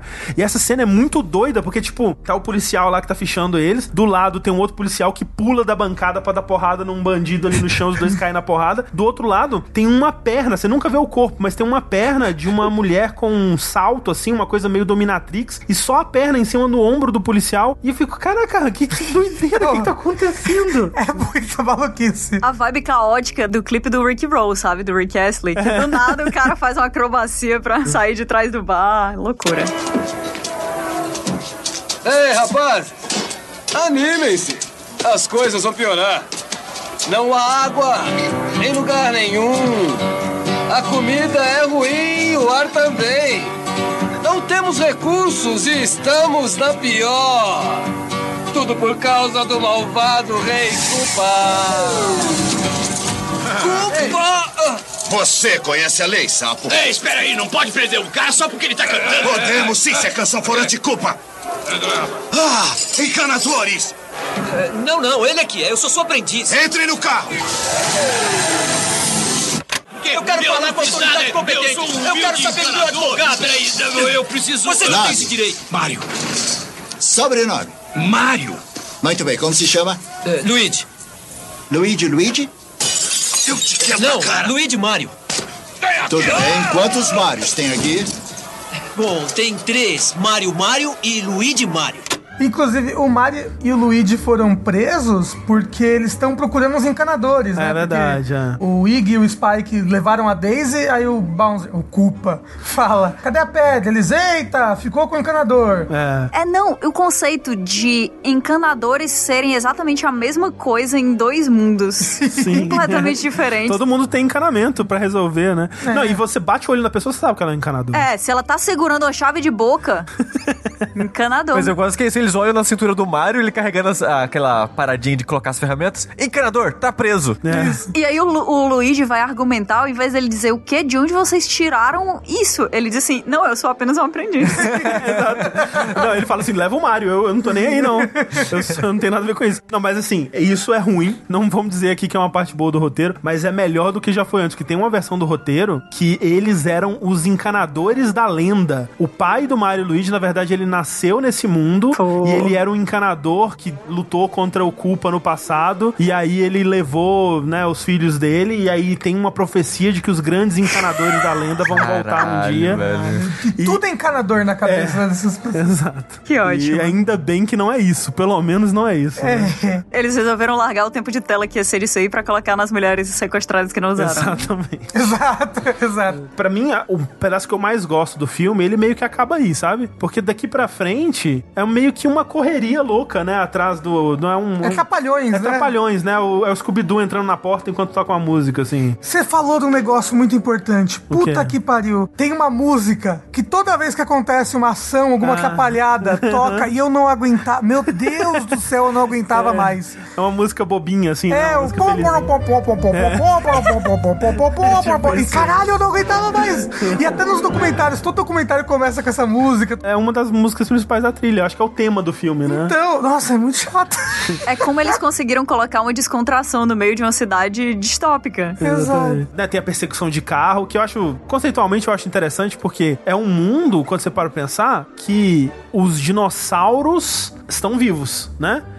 Então. Não tem petróleo. Não chegaram a virar petróleo, né? Que a gente sabe que não é assim que funciona, né? Mas a piada com combustível fóssil e tal. Então os carros são elétricos. Todos os carros são tipo carrinho de bate-bate. É, o bondinho, né? Que tem Eles aquela têm um coisa de eletricidade. Eu não tinha feito esse, dado esse salto, lógico. Pô, os caras são muito espertos, tô falando. Cara, eles realmente investiram aonde não precisava. Não, dia e noite eles estavam pensando nisso. E eles estavam caprichando nos detalhes para errar no todo. Mas assim. Detalhes vão ser foda. Em Agora, defesa de quem pensou esses detalhes, provavelmente não foi quem terminou o roteiro. É, né? não. Não foi, não foi. Não, isso daí já tava pronto, já deve ser de outro roteiro, sabe? É. Só tinha os carros lá com a paradinha elétrica e teve que manter. É, mas eu acho essa cena toda. Porque o Mario e o Luigi escapam da prisão. Eu não lembro como. Como que eles escapam mesmo? O Bowser finge que é advogado deles. Nossa. Isso. É o- essa cena é maravilhosa. Eles falam, eu quero meu advogado. O policial, então tá bom. Então vem cá que seu advogado tá aqui. Aí eles vão pra salinha lá, né? Tipo de interrogatório. Aí tá o Bowser lá, culpa, desculpa, se passando por advogado, né? E, e a pedra, hein? E a pedra? Os cara, que pedra? Aí ele na hora já levanta e já, já fala que é o culpa e foda-se. Du- Dura tipo três falas. É, eles levam o Mario e o Luigi pra a câmara da desevolução, da, da- como é que seria? Devolução da...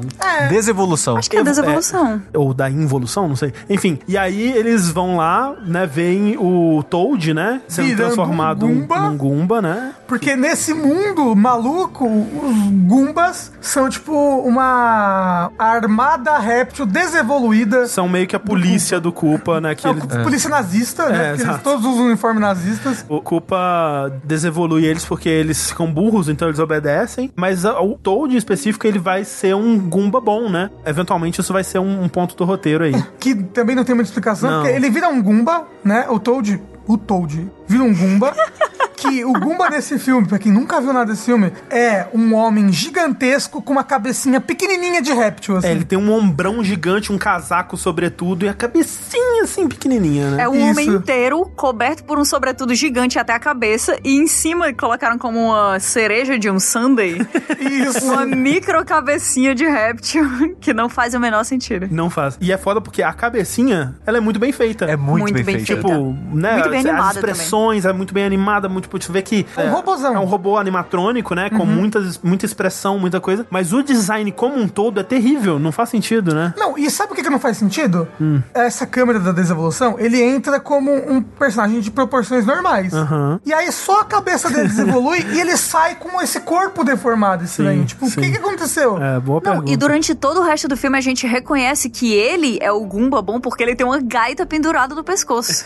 É, e por que que penduraram a gaita no pescoço Porque dele? ele é músico. Não faz sentido. É um instrumento de sopro, mas ele agora é um réptil que não tem o formato de boca nenhuma, ele não vai saber usar aquela gaita. E ele não tocava gaita quanto, Não, ele quanto violão. humano. Humano não, quanto né, o que ele era. E detalhe, o cabelo dele era raspado em espiral. Sim. A cabeça do Goomba tem o Tem padrão espiral. da espiral. Sim, sim. Então não precisava da gaita também. É, mas acho que o espiral é muito sutil, né? Ah, e talvez. também a gaita, ela vira um elemento, né? Ele, depois no final, ele encanta, né? Os Goombas tocando a gaita dele. Mas enfim, Aí, nesse momento, eles veem a câmera de desevolução e não faz sentido nenhum faz. no filme final, essa parte. O Mario e o Luigi empurram o Koopa e ele escorrega numa gelatina que tá ali no chão.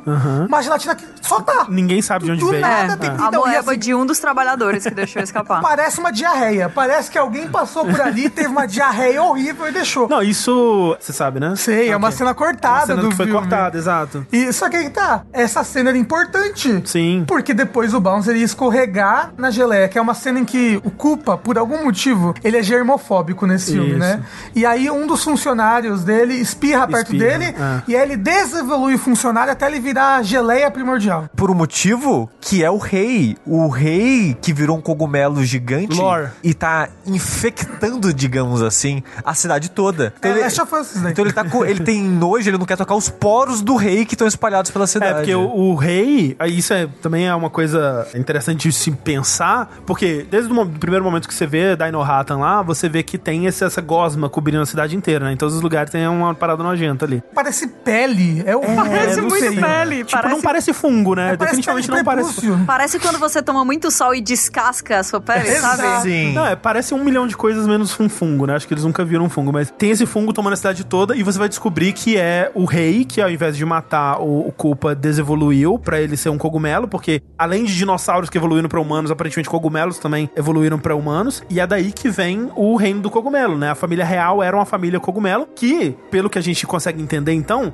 era metade cogumelo, metade dinossauro, porque a É. Daisy nasceu de um ovo, né? Exato. Então, em algum momento você tem que acreditar que o testículo de fungo Também é um ovo ali, né? é, ou é um ovo, ou ele se reproduziu com um dinossauro em algum momento. Eu queria dizer que eu descobri que o, o oposto de evolução é involução. Involução. Tá, câmera de involução. Ih, não vai dar certo. É melhor, é melhor falar desevoluiu do que evoluiu. Mas é, e aí esse funcionário virava uma geleia ali, plá, caía no chão.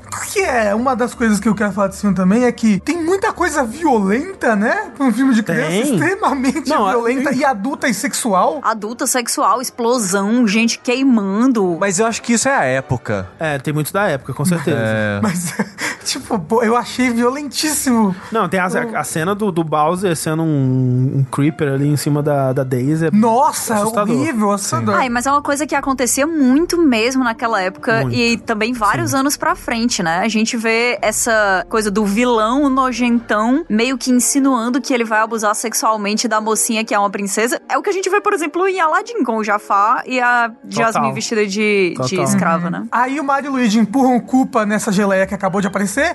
Ele cai dentro da máquina de desevolução barra evolução. E aí o Mario Luigi desevolui ele um pouco. E isso não afeta nada Não afeta o nada. filme. Então, mas eu tava pensando no seguinte: será que antes dessa cena a gente vê ele usando os bracinhos? Eu acho que sim, Vê, eu lembro, eu vê. lembro, ele fica, ele É, usa. nossa, porque Desde a seria primeira vez que ele genial. aparece. Putz, É. A única genial, coisa genial. que Eles não essa foram tão cena- genial. A única coisa que essa cena interfere, que eu acho, é que no momento em que o Koopa vai ficar dando em cima da Daisy, ele para de dar em cima dela porque ele começa a virar um dinossauro. Ele Ah. começa a transfigurar, ah, aí ele sai é correndo. Mas, tipo, só. Sim. Mas isso não funciona pra mais nada. Mas eu acho que isso entra no lance que a gente falou do roteiro que parece uma coxa de retalhos. Dá muita impressão de que isso em algum momento era uma coisa importante pra história, mas ficou lá e ninguém questionou e ninguém sabia muito bem pro que, que ia servir. É, e tipo, por que, que o, o Koopa não se evoluiu de novo? É, ele Porque tinha a, a a máquina, máquina né? dele também evolui as pessoas. Ele Sim. podia ter entrado e se. Por que, que ele não se evolui ao máximo pra ser o Sim, mais sim. inteligente de É todos? porque depois a gente vê, né, o Iggy e o Spike, depois eles falharem múltiplas vezes. O que a Kat falou, né, que eles são levados pra máquina e eles são evoluídos, né? Eles ficam mais inteligentes, entre aspas. Que na verdade eles continuam burros, mas eles falam complicado, né? E aos poucos eles começam a ter uma consciência de classe ali, né? Eles começam a. Linguajar altamente filosófico de quem não sabe também nada. Só isso. É, exato. E que cortaram a maior parte dessa trama, né? É, cortaram Que também. era- era- eles eram mais revolucionários ainda no. Que é uma pena, porque é muito engraçado. Até o rap deles, né? Que, Sim, que foi eles- Não, mas cortado. o rap foi bom cortar mesmo. Não, não, não- não ficou bom Mas rap. é melhor não. assim. É, tem essa parte da boate, né, que a gente vai chegar, mas eles escreveram, os atores mesmo escreveram um rap de protesto, né, vamos dizer assim, Uhum. onde eles é, falavam contra o governo culpa, e tinha uma cena deles fazendo rap lá na, na boate. You ever get the feeling you're an automatic pilot? You're going through the motions like waves in the ocean? That life is a series of brainless notions, and you want to feel something more than empty emotions. When we met two plumbers, Who had an idea? they showed us the lake. And the new frontier. Mario, and Luigi. they know what's right. We gotta take a stand and put up a fight. Well, stop and think, this through. It's time to get rid of you, you know, who? A radical development is taking place. Iggy and Spike will, set the pace. Koopa, the, party pooper, the pooper scooper. It's a crying shame. We're playing his game. He's got us so tame, it really is lame. We're all so dumb being under his thumb. Be proud reptilians, we number in the millions. Look at these goombas. Shutting us down. The rule of force is the rule of this clown. Koopa, the party pooper. Dá a ideia de que o Koopa é um ditador o tempo inteiro no filme, porém, todos os cantos de Dino Hatan tem pôsteres dizendo vote pro Koopa. Isso é uma parada que foi cortada do E é- filme. E era uma cena muito boa. Essa cena era boa, achei legal, assim, a conversa que eles É, tiveram. a gente eventualmente vai falar que depois da fuga eles vão pro deserto, né? Aham. Na volta do deserto eles estão juntos já com o Spike e com o Iggy. Aí eles comentam isso disso, né? Tipo, nossa, é cheio de placa do Koopa pela cidade, mas é tipo placas diferentes, né? É, do, do culpa Koopa. o, o ambientalista, culpa o É. esportista. Culpa o sensível. Culpa o é, tipo, sensível. Ele não é um ditador? Como assim tem eleição? Como assim as pessoas votam nele, mas eles são todos os, os candidatos são o próprio Koopa? Ele sim. É que sistema é esse? Democracia. É, ó, pô. E assim, Crítica social foda, essa- tipo, olha, não importa Não, que isso isso é os Estados Unidos, é, Mas, democratas gente, e republicanos, É. né? Como tiraram essa crítica social foda? Quem foi o idiota que cortou isso? Mas é por isso, é porque, tipo, o fi não pode É, deixar a um Disney filme não pode. muito pontudinho. A gente Muito tem que. político. Mas é, poderia ser confundido com humor, do mesmo jeito que várias coisas que na verdade são pênis são confundidos com castelos nos outros filmes da Disney. Não tem problema. Eles pegam o carro da polícia, fogem. Tem uma coisa boa aí, que é o Luigi, ele consegue hackear o carro porque ele é gamer. Nossa, é verdade. Nossa. ah, porque eu fico jogando muitos videogames, então ele sabe hackear. E o Mario é um exímio motorista porque é Mario Kart, eu acho, não sei. Tinha cena, em roteiros antigos, tinha cena de perseguição no deserto inspirado no Mario Kart, né? Sim, porque Mario Kart já, já tinha saído, Mario Kart de 92, né? Então. E aí eles vão pra fora da cidade, são salvos por um fungo bang jump. Você vai percebendo que o fungo tá o tempo todo tentando ajudar eles, né? Quando eles estão Isso. fugindo da prisão, o fungo oferece uma bobombe, né? Uma pequenininha pra eles, só que Ele eles oferece ignoram. uma bomba duas vezes, né? É, só que da segunda vez eles pegam. Ah, né? tá. Eu acho que oferecem três, acho que no final é a terceira. É, porque é- o arco do Mario é aprender a confiar no fungo, né? É. Tem isso. Ei, espera um pouquinho aí, Mario. O quê? Confie nos fungos.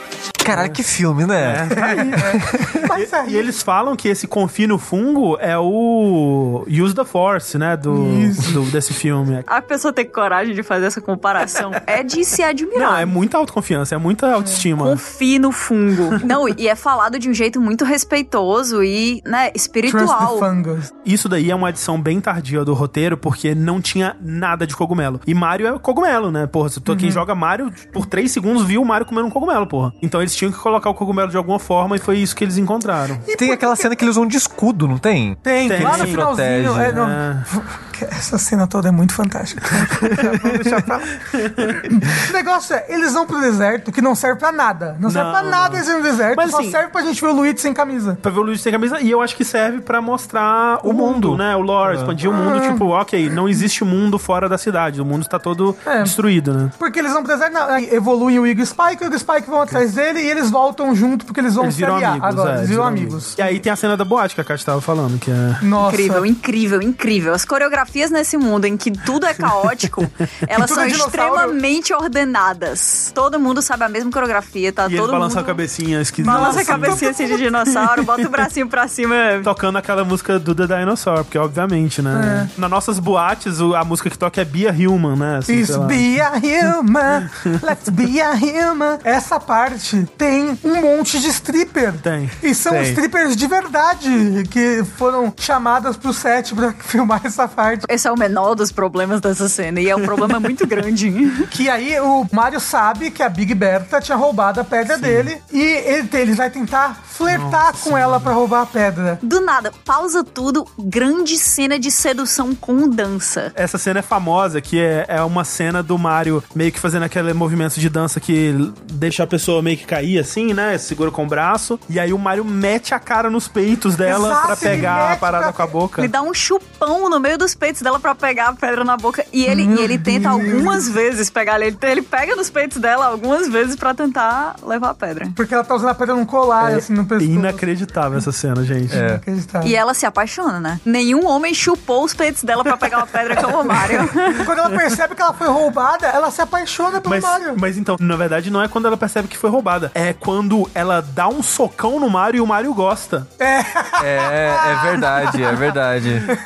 E o Mario É fala, nossa, ninguém nunca me bateu assim, vamos dançar. E aí ela, Nossa, ela começa a curtir. Mas aí chega a Lina, que é a marida do Bowser. É, secretária barra, sei lá. Secretária barra marida do Bowser. Primeiro, que ela tem um arco muito louco, nada a ver, de ciúmes da Daisy. Sim. E aí ela quer matar a Daisy. Aí ela tenta matar a Daisy. Aí ela chuta o Yoshi. Tem uma cena do Yoshi tentando comer ela. Sim. Tá engolindo a perna dela, assim, é muito bizarro. Porque ela vai tentar, ela vai lá pra matar a Daisy, porque. Ai, o Bowser só pensa, o Culpa só pensa na Daisy. Ah, vou lá matar ela. Aí ela, aí o, o Yoshi salva ela de ser morta e ela dá-lhe uma facada no Yoshi. prende uma faca no pescoço do dinossauro. E deixa fincada. E deixa fincado isso. Depois a Daisy que tem lá que tirar a faca do pescoço. Porque o. Yoshi nesse filme, ele é um, um bichinho de estimação do Koopa, né? Que fica acorrentado, né? Numa sala, Isso. assim. E depois ele é solto pela Daisy, mas tem um desfecho pro Yoshi, ele acho que ele só some, né? Do filme. Não, ele aparece no final do No Tchau, Ah, é? junto com a Daisy. É, ele levanta a patinha e a cena assim com os dedinhos dele, Isso, dando tchau e meio que um sorrisinho, que ele não sorri, né? Mas pra mim ele tá sorrindo com os olhos. É, no, no- coração ele tá Adorável, sorrindo. adorável. E aí eles acham e usam pela primeira vez as botas. Sim. As botas Tuomp. Não faz sentido o nome. eles só pegaram um nome que acharam legal, Exato. porque Twomp é a pedra, né? Exato, Aquela é. pedra que cai e faz... Inclusive, na cidade, assim, tem um monte de nomes espalhados, Sim. assim, tipo, sei lá, Cartórios Bobombe. É, não, vamos alegrar a galera. Bota os nomes em coisa que não tem nada a É, ver. tem uma parada de Hammer Bros, tem um Bullet Bills, Isso, né? é. Depois, quando eles vão na rua, aí tem um cara oferecendo é, espetinho de Spine. Enfim, tem essas referências nessa parte. Ficou aí, né? Tipo, vamos agradar o pessoal aqui e fica por isso mesmo. E aí eles pegam essa bota, que é uma bota de super pulo que eles usam umas duas vezes no filme. É esquisito, porque depois desse momento, né, eles pegam a bota, ela dá a recarga da bota pra eles, que é um bullet billzinho, né, que você coloca, Uhum. e aí eles vão pra torre do Bowser, né, e aí nesse momento que tem a cena do encanamento que a Kat falou lá, que eles desativam o aquecimento como uma distração para o pessoal ter frio, sei lá, É porque são répteis de sangue frio, É, é. só que isso não leva em nada. não leva em muita coisa. Mas tem a cena que eles se vestem, né, com a roupa que tá no cartaz do filme, né, que é a roupa com as cores do Mario e Luigi mesmo. Que eles encontram ao acaso na garagem. Que tinha duas unidades. As duas eram das cores que precisava, né? Mas tudo bem, até aí tudo bem, porque pode ser uma coincidência. E o tamanho é perfeito. Perfeito, um perfeitamente caimento ajustado. impecável. Uma alta e magra, a outra baixa e um pouco mais larga. E aí eles entram no elevador com as botas e a próxima cena eles já não estão mais com as botas. Eles esqueceram. Nunca mais. Depois só no final que o Luigi pega a bota de novo.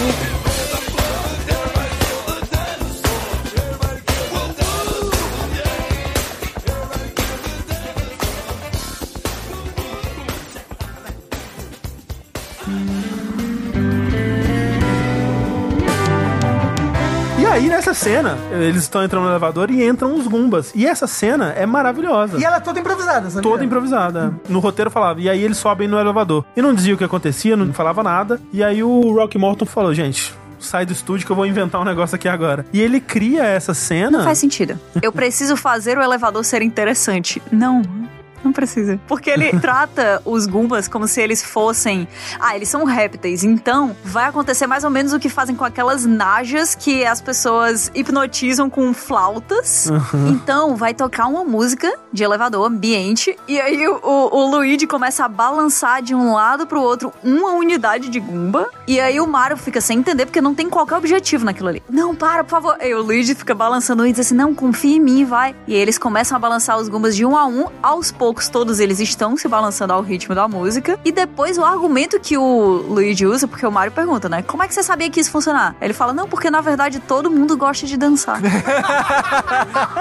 Perfeito, perfeito. É perfeito. Essa- e, aí, e aí eles usam isso pra subir pelo duto, né? Do, do elevador Isso. ali, a saída de serviço, sei lá. Detalhe, que é uma cena improvisada que vai ser importante pro fim. A Kat falou que o Mario, ele fica... Luigi, o que que você tá fazendo? Não tô entendendo nada. E é o que os atores estavam passando nesse momento. Exato. Porque essa cena é absolutamente sem nenhum roteiro. Eles estavam só seguindo o que o diretor tava falando, sem entender o propósito da cena, sem entender o que que eles estavam fazendo, por que que eles estavam fazendo. E é, é, é uma cena, tá lá no E filme. o diretor que pediu pra eles fazerem aquilo ali também não sabia que seria utilizado mais tarde como um Exato. recurso de roteiro. E aí, enfim, tem todo um corre-corre ali pra pegar a pedra e a Lena trai o, o Culpa. E aí o, o Iggy, o Spike e o Goomba do Toad eh, se juntam com a Daisy pra fugir. E o Mario vai atrás da Daniela. E aí ele e a Daniela e as outras moças sequestradas deslizam por um túnel de gelo que é muito Mario 64. Gente, eles estão deslizando por um cano. É. Por que, que o cano não é verde? Por que Pelo que é menos. verde? Que a tinta não ia secar a tempo. Exato. Essa cena, assim, é, é uma daquelas cenas que você pensa, será que a Nintendo se inspirou nisso aqui pra fazer Sem o Mario dúvida. 64? Ninguém nunca nem viu isso daí. Não, Rafa, tenho viram. certeza que Infelizmente viram. É, não, e assim, essa cena, se coloca aquela música do Slider lá do Mario 64, é, perfeito, assim. E aí- eu tenho alguma confiança de que eles viram várias vezes e que, porque existia muito mais do que hoje em dia essa separação entre o Japão e os Estados Unidos, eles usaram como argumentos em, reunião, em, em reuniões, eu tenho certeza, dizendo assim: ah, é famoso também nos Estados Unidos, tem até um filme, quer ver? eu tenho certeza que eles assistiram esse filme, assim, centenas de vezes. Isso que a gente tá falando de, ah, tem depois uma coisa que é igual, será que é inspirado no filme? É. Eu tenho certeza que é. sem dúvida, pra mim é sem dúvida. Tem gente que é fã lá. Os primeiros fãs de verdade desse filme estão na Nintendo. Essa parte é muito confusa. Muito né? confusa. Porque é, vai pra lá, vem pra cá, vai pra cá. E aí tem um momento que o Koopa tá andando lá no corredorzinho assim com a mão e fala: Hum, temos que encontrar a Daisy e o Luigi. Aí a porta se abre e sai da porta a Daisy e o Luigi. Assim, eles, opa! Opa, é porque a Daisy tinha levado o Luigi pra conhecer o pai dela numa cena maravilhosa também, que ele falou, ei, senhor Daisy, sei lá, senhor Cogumelo. Aí ele pega é, nele muito assim, prazer. ó. É. Ele pega nele e depois limpa a mão. Não, e é um escroto gigante, gosmento. É, pingando uma gosma, Pinga, né? É muito nojento. Ela fala, gente, eu sei que é um pouco, um pouco estranho. Mas é meu Mas pai. esse aqui é meu pai. E aí o Luigi, que tá apaixonado pelo fica dele, que ele nunca beijou, fala, nossa senhor, meu Deus, é uma, uma honra muito grande. Incrível, né? A homem apaixonado, né? Ele- Tem, em algum momento, botam fogo no Gumba. Tem um momento que um Google É, pega é. Pra quê? É que ele protege a Daisy, né? Era, Não. não é? É o Toad, Ele é se- o Toad. É que tem a cena explicando que a Daisy é vegetariana, do nada. Ah, tem isso Ah, não. mesmo. Porque isso é importante também, ninguém sabe por quê. É porque a gente passou rapidinho pela parte que ela tava presa, ela tava com o Yoshi, aí a moça tentou lá matar ela, aí ela fugiu, né? Um pouco antes, o Toad vai lá levar comida pra ela, ele era o carcereiro dela. E ele leva, sei lá, salsicha. Ela É, fala... é uns bifes crus. É, assim. É um é verdade, bifão. é bife cru. Que eu achava que ela ia dar pro Yoshi, mas nem isso. É, coitado. Mas é porque os diretores, vamos dizer, tem uma crítica muito grande a comer carne nesse Sim, filme, assim. sim. Né? Os dinossauros são agressivos, porque eles são carnívoros, sabe? Então, a comer carne está diretamente associada à A agressividade e a violência. É, você pode ver pelos animes, né? Mas aí ela fala que é vegetariana e quando ela tá fugindo na outra cena, tá o Toad chegando com um pratinho de É, salada. ela pede assim, não tem nenhum um vegetal que você possa trazer pra mim, porque eu meio que tô com fome sim. Aí depois ela foge, aí tá um bichinho com pratinho com as couve-flor, E sabe? você pensa na quantidade de coisas que eles tiveram que cortar do roteiro e tirar e resumir, mas isso era muito importante. Isso era extremamente importante. Eu queria dizer que eu achei bonitinho. Até que botam fogo nele. Isso. E o pratinho, ele tem vários vegetais diferentes, entendeu? Então ele, ele conseguiu tudo que ele podia em um mundo de carnívoros. Verdade. E por falar em coisas estranhas do roteiro, ou resquícios de outros roteiros, tem todo um plot do Culpa pedindo pizza que não dá em nada. Não, é isso daí. Isso, eu jurava que ele ia cuspir fogo por causa da pizza. É, a pizza de pimenta. É, né? Porque ele diz, é apimentada. Será que é pra isso que tem essa cena? Pra falar que é por isso que ele cospe fogo? Cara, é Eu muito não doido. sei, porque ele não cospe, ele usa o lança-chamas. Eles lançam chamas, né? Só que, e, e isso também tem uma coisa que eu achei curiosa, que também é um detalhe que fica solto, sem nenhum propósito, mas muita da tecnologia desse mundo é operada por umas light guns, né? Umas pistolas de Sim. videogame, tipo do Nintendinho, assim. É. Que ele, pra pedir a É o pizza... mouse, né? É tipo um mouse, tipo uma light gun do Duck Hunt, sei lá. Que ele aponta pra tela com a pistolinha, né? Depois a Daisy operando o computador lá do pai dela também, ela usa a pistolinha. E é muito instintivo, porque ela vê o Yoshi tá com a, a cabeçadinha dele, né, assim, na, na pistola, e ela, ah, entendi. Aí ela pega a pistola, aponta pra tela e começa a operar o sistema como profissional. É que ela também é gamer, entendeu? Ah, faz sentido.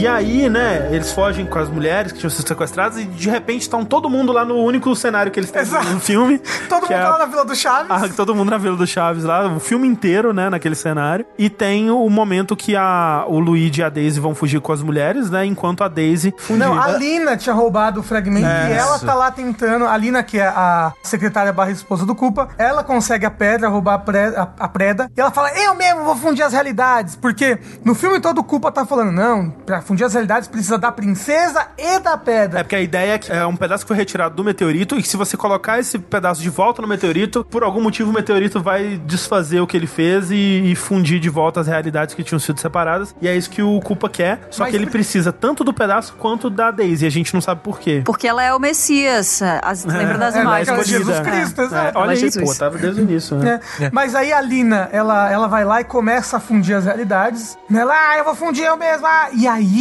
ela tem uma morte horrível.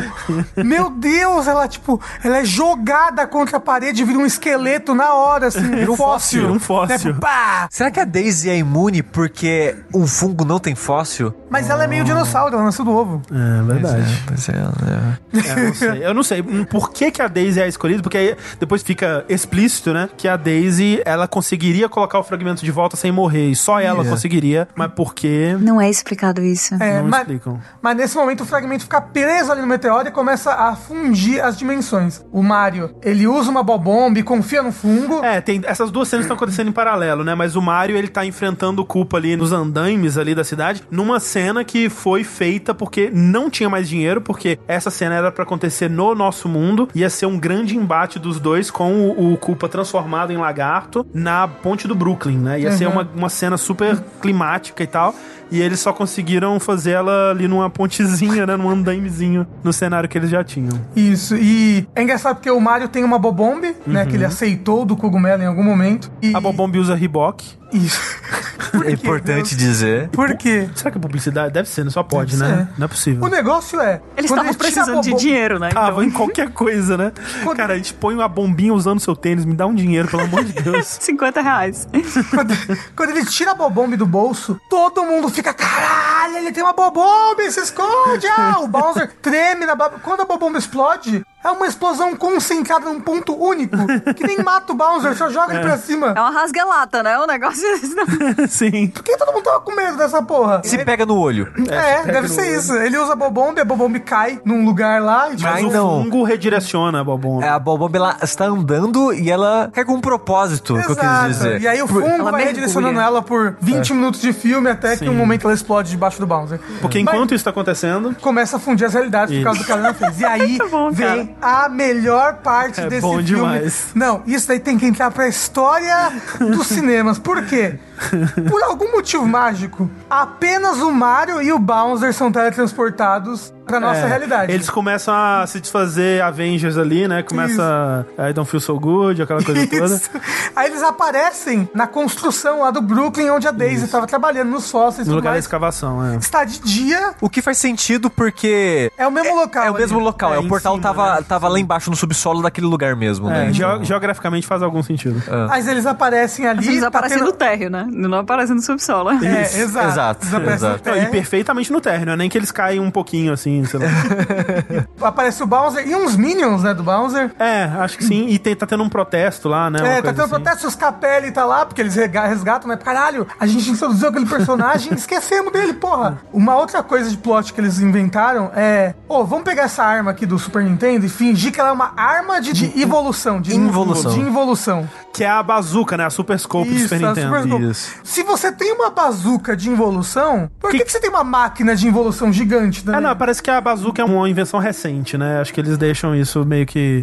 Acabamos de inventar. Mas assim, a, a maior- Literalmente. Literalmente. A maior pergunta é: se você tem uma bazuca de involução, por que, que você faz qualquer outra coisa? Mira a bazuca e acaba com É os pra que o lança-chamas? Tá lá no mundo real, o, o Mario contra o Koopa, ah, o protesto acontecendo, Scapelli lá no meio dos dois. Uhum. Primeiro, as torres gêmeas. Torres gêmeas. Por quê? Porque a Torre Culpa é o equivalente do outro mundo do World Trade Center, É, né? do- das torres gêmeas. E aí as torres gêmeas começam a piscar e a aparecer toda destruída. Caraca, velho. Ficou de muito mau gosto isso com o tempo. É muito profético esse filme, gente. É, Parece destruída. Isso já é terrível por si só. Aí que o, o Koopa usa a arma de involução no mar e ele usa um cogumelo pra se defender. o É, cogumelo tipo, a parte, a parte, né, a, a, A cabeça- chapeleta. A chapeleta do cogumelo. Ele usa como um, um- tipo um escudo, Escudo. né, segurando. E aí, primeiro, as pessoas no protesto, ninguém tá vendo isso acontecer. É, é, bom. Culpa vai atirar no Mario, o Mario desvia e a arma de involução atinge o Scapelli. Aham. E ele vira um macaco. Ele vira o ideal platônico do chimpanzé. Exato, de terninho, né? Terninho, exato. E aí, todo mundo aplaude e ri. Todo mundo começa a rir. Nossa, e aí o Culpa olha, aponta e fala, Monkey! Me dê a arma de regressão.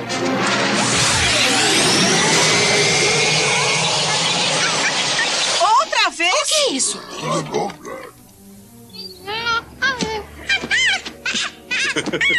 Macaco!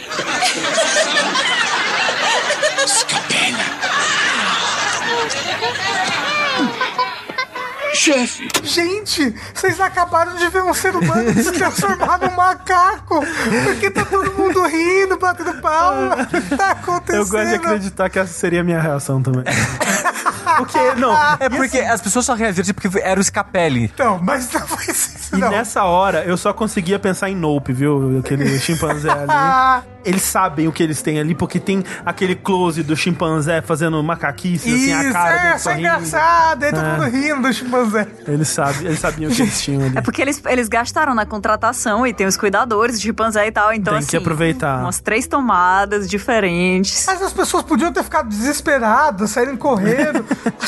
As pessoas riem, batem palma. É muito, é muito louco. É Mas, muito louco. E aí. Nisso, o Luigi e a Daisy estão tentando consertar Uhum. lá o, o meteoro, estão tentando tirar a pedra do meteoro. Por consertar, no caso, é desconcertar tirando um pedaço. É, né? e o Exato. Luigi consegue com a ferramenta de encanador ali, né? Isso. Mas aí, nisso, o Mario e o Koopa voltam pra Uhum. Dinohatan. Então eles tiveram esse mini momento do mundo real só pra lidar Só com os pra Capelli. aproveitar o cachê do macaco que tava pago. Exato. É Eles só pra conheciam isso. alguém que ia fazer um macaco por um preço muito em conta, eles tinham que aproveitar.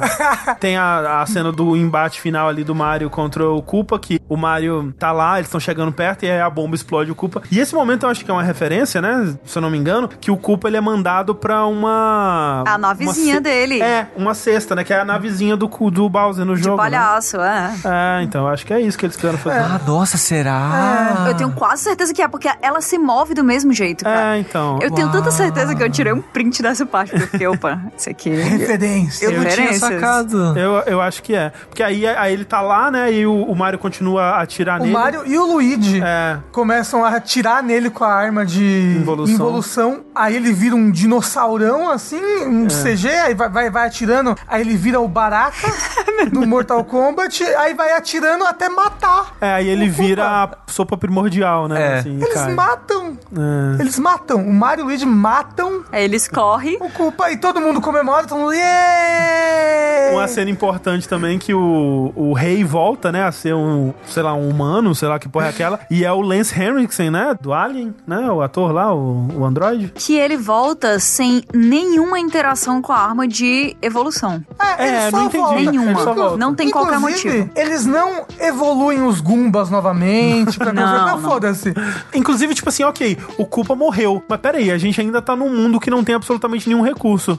Show, vamos. Foda-se, tchau, vamos comemorar e vamos É. embora. Eu gosto muito da cena do, do rei voltando, porque um, essa cena não existia. Chamaram o cara lá, ah, tipo, ah, você vem cá gravar uma cena única só e é isso aí mesmo, beleza? Ele, ah, vamos lá, eu acho, né? Tamo aqui. e o cara pensou, eu, ele, assim, ele não sabe nada da história, ele só sabe que ele era um rei cogumelo e ele acordou. É a única coisa, a informação que deram pra ele gravar a cena. Ele pensa, ah, se eu era cogumelo, eu tô voltando a virar gente, eu acho que eu tenho cogumelo no pulmão. Aí ele pediu. Rice tipo, Krispies, né? É isso, que é tipo, sei lá, arroz inflado, tipo um cereal de arroz, pra ele, tipo, moer na mão, quando acordar, tossir na mão e esguichar da mão. E, tipo, é muito bobo quando isso E, e acontece. tem essa entrevista com o Lance Henriksen que ele fala que ele foi lá pra gravar um dia, aí ele viu uma mulher bonita que tava trabalhando no filme e essa mulher virou a esposa dele. Exato. E essa é a memória que ele tem no, do filme. Mas você vê o esforço de cada um dos atores, até os que foram de favor. Porque disseram assim: olha, tu é um rei fungo, então a única cena que tu tem que gravar é que tu fica todo, sabe, encolhido e aí depois tu cresce de volta pra ser humano.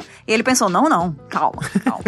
Eu era um fungo, então quer dizer que todo o meu corpo também era. Então o meu sistema respiratório. Cara, como, sabe? Os atores são muito especiais. né? E, e detalhe, ele realmente não recebeu um centavo. Ele fala que ele foi lá só por ir mesmo. Por favor, pô, foi parceria. É. Isso, foi permuta. Pergunta, eu vou lá e eu ganho uma esposa. Não, foi assim, não, eu tinha outro papel e ele foi muito brother comigo. E aí, quando ele me pediu pra ir lá, eu falei, bora, vamos, vamos demais. Só que, novamente, né? Caprichando nos detalhes pra vacilar no todo. Porque esse do Rice Krispies aí que ele cuspiu foi muito realista. Eu acreditei que ele tinha fungo no pulmão. É, tem a cena de despedida, né? Aham. Que o Mario e o Luigi tem que se despedir do Yoshi, que eles nunca viram na vida, e da Daisy, porque a Daisy tem que ficar pra fechar o portal, pra sei lá o Sim, quê. lá, é. Ela quer passar tempo com o pai dela, que ela nunca conheceu. Isso, e Que- aí- Que até onde ela sabe ainda é um, um Um testículo fungo, mas, gigante. é. né? ela quer passar tempo. É, ela não viu, ele não viu ele, ela. Você quer ficar ali dentro daquela sala que tem o fungo e por algum motivo deixaram o trono lá, apesar dele não sentar mais. Um banheirão com um trono e um fungo, é. Isso. O Luigi beija a Daisy, né? Finalmente, uou, um beijo. Aí o Mario e o Luigi vão embora. Sim. E aí passam-se um tempo e isso tá na televisão. Tá no programa de teoria da conspiração que o Luigi assistia lá, que é o mesmo programa. Quem é o informante é por- deles? É. Porque a briga do, do Mario e do Bowser, que o cara vira macaco, foi televisionada. É, tinha repórter lá, né? É, porque eles estavam gravando o protesto, aí gravaram tudo que aconteceu. E aí, né? E aí o cara, num clichê mais odioso de Hollywood, ele tipo, nossa, eles são o Super Mario Brothers. Porque, entendeu? Porque eles são irmãos. Não, mas aí alguém viu De Volta para o Futuro e gostou muito, né? Porque aí tem a, a cena lá, né? Igual. A Daisy entra pela porta, abre a porta de uma vez e diz: Mário, Luigi, eu preciso da ajuda de vocês. E ela claramente tá com outra roupa. O cenário, por algum motivo, em Dino Hat mudou completamente. Ela virou uma combatente com armas de fogo. Sim, ela tipo Sarah Connor, assim, né? Sarah Connor sem contexto nenhum. E ela diz: Eu preciso da ajuda de vocês. Eu não sei se vocês vão acreditar em mim. E o Mario, não, eu acredito sim. Aí ela sorri. E essa é a chamada pro filme 2 que nunca aconteceu. Nossa, Doc Não, olha Brown. aí, ó. Mas é o arco do Mario, ó. Ele começou não acreditando e no final ele acredita em tudo. No olha. final ele é terraplanista. Isso. De uma pessoa centrada pra um terraplanista. É o que o cogumelo faz com você. É verdade. Depois disso ainda tem a cena pós-créditos, né? É. Dos executivos estereotipados da Nintendo. Eu fui até ver, tipo, nossa, será que foi um dos primeiros filmes a ter cena pós-crédito? Mas não, isso já tinha bastante Uhum. antes. ó. Mas eles chegam, o executivo fala: Não, então, nós vamos querer fazer um filme da história de vocês. Aí você pensa que eles estão falando com o Mario e com o Luigi, aí vira a câmera, eles estão falando com o Iggy e com o Spike, e aí vai ser o Super Koopa Cousins. Isso, entendeu? essa é a grande piada e acaba. Nossa, todas as vezes que esse filme tenta ser engraçado de propósito, é terrível. E quando eles tentam ser sérios, é um humor refinadíssimo.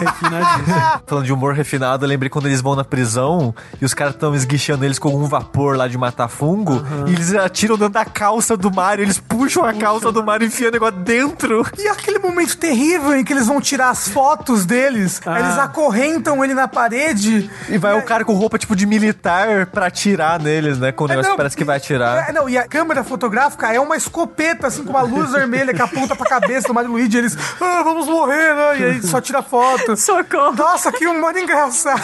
Nossa, vocês são muito bons.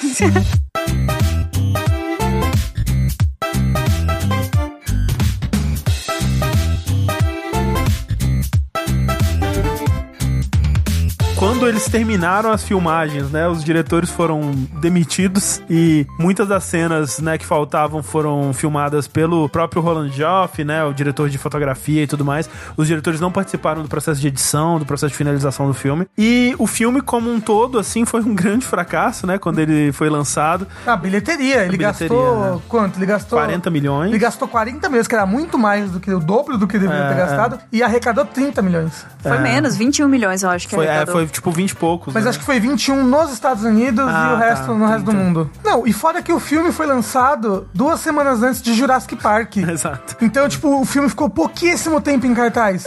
Não é só isso. Eu acho que as pessoas elas não têm muita noção do quão caro esse filme realmente foi. Porque quando a gente pensa que ele saiu logo antes de Jurassic Park, né? Jurassic Park custou 60 e pouquíssimos milhões. Então esse filme custou mais de 40 milhões. Ele custou 20 milhões a menos Jurassic Park. Não, É. é. inacreditável. Uma revolução na reconstrução de dinossauros, uma coisa que a comunidade científica se mobilizou pra ir assistir, pra ver esses dinossauros reconstruídos, que é ultra bem feito, que até hoje as pessoas revêem e ainda é bem feito. Esse filme conseguiu gastar É. esse dinheiro inteiro. É incrível. 20 milhões a menos que Jurassic Park. É, porque realmente, assim, quando a gente vê a produção, a gente sabe que muitos desses milhões foram gastos mesmo antes do filme sequer começar a rodar, né? Exato, Porque teve um milhão de roteiros antes. Exato. Contrata pessoa, demite pessoa, contrata pessoa, demite E com pessoa. certeza muita coisa foi jogada fora, né? Porque foi um dinheiro que foi gasto em prop que depois eles não tinham como encaixar no roteiro remendado. Sim. E aí gastar mais dinheiro pra conseguir fazer o que tá pedindo no roteiro novo. É um filme que ele tem uma parte técnica que onde você consegue ver que o dinheiro foi gasto, ele brilha, né? Como a gente falou na parte técnica desse cenário de Dino Hatan, como na parte técnica do, do Yoshi. Acho que o Yoshi é o ponto alto, assim, Uhum. em termos de efeitos visuais do, do filme, né? Porque é um, é um bicho muito impressionante. Impressionante. Eu acho que vale, né, quem nunca viu o filme, pelo menos procurar um vídeo aí de Mario filme Yoshi pra ver ele, porque é realmente muito impressionante. Mas é, o Bob Hoskins e o, e o Dennis Hopper odiaram a experiência, né? Os dois consideram aí uma das piores coisas que eles fizeram na vida. Não, o Bob Hoskin xingava claramente os diretores depois, Sim. assim, tipo, eram dois egocêntricos, maníacos, É, que se fala- achavam mais inteligentes do que eles são. É, eles falam que eram, era um casal de diretores que alguém confundiu a arrogância por talento. Caralho. Pesadíssimo. Pesado. Não, e tem aquela história de que eles imprimiram camisetas com mensagens passivo-agressivas Sim. para os diretores e que eles iam filmar usando elas no set. Olha a torta de climão desse lugar, gente, sério. Esse ambiente de trabalho. Esse set, era- é, ele era um campo de guerra, né? É, tem uma história que o diretor ele conta outra versão, mas tem uma história também que, tipo, a gente tá falando, nossa, os diretores eles comeram um pão que já amassou, de fato, mas eles também não era flor, Flor flor que que cheira, cheirasse, é. né? Porque tem uma história que ele tava frustrado, né, com uma das milhares de roteiros reescritos, um extra lá, né, um- uma pessoa com a roupa, né, a fantasia lá, os props de dinossauro, sei lá, de, de- né, naquele Dino Hatton que eles têm partes de dinossauros e tudo mais. E ele chegou assim, sua roupa não tá suja o suficiente. E aí virou a caneca de café que ele tava bebendo no cara pra sujar a roupa dele quente. E aí o cara teve queimadura e é uma, uma história bizarra. assim. Diretor muito bom, né, gente? Uau. E ele fala que não foi bem isso que aconteceu, que foi um acidente, não sei o que lá. Nossa, mas a versão dele é tão mentirosa que ele chega e diz assim: Não, não, eu cheguei lá, joguei uma lama e aí eu vi, ah, não, a lama não grudou, então eu vou jogar um café quente, que não faz qualquer sentido. Aí na hora que ele vai jogar o café quente, ele diz que chegou pra tu e diz assim: Eu vou jogar café em você, tá? Com licença. Aí ele ainda diz assim: E o café nem tava quente, porque eu peguei, o café tava velho, ele só tava morno.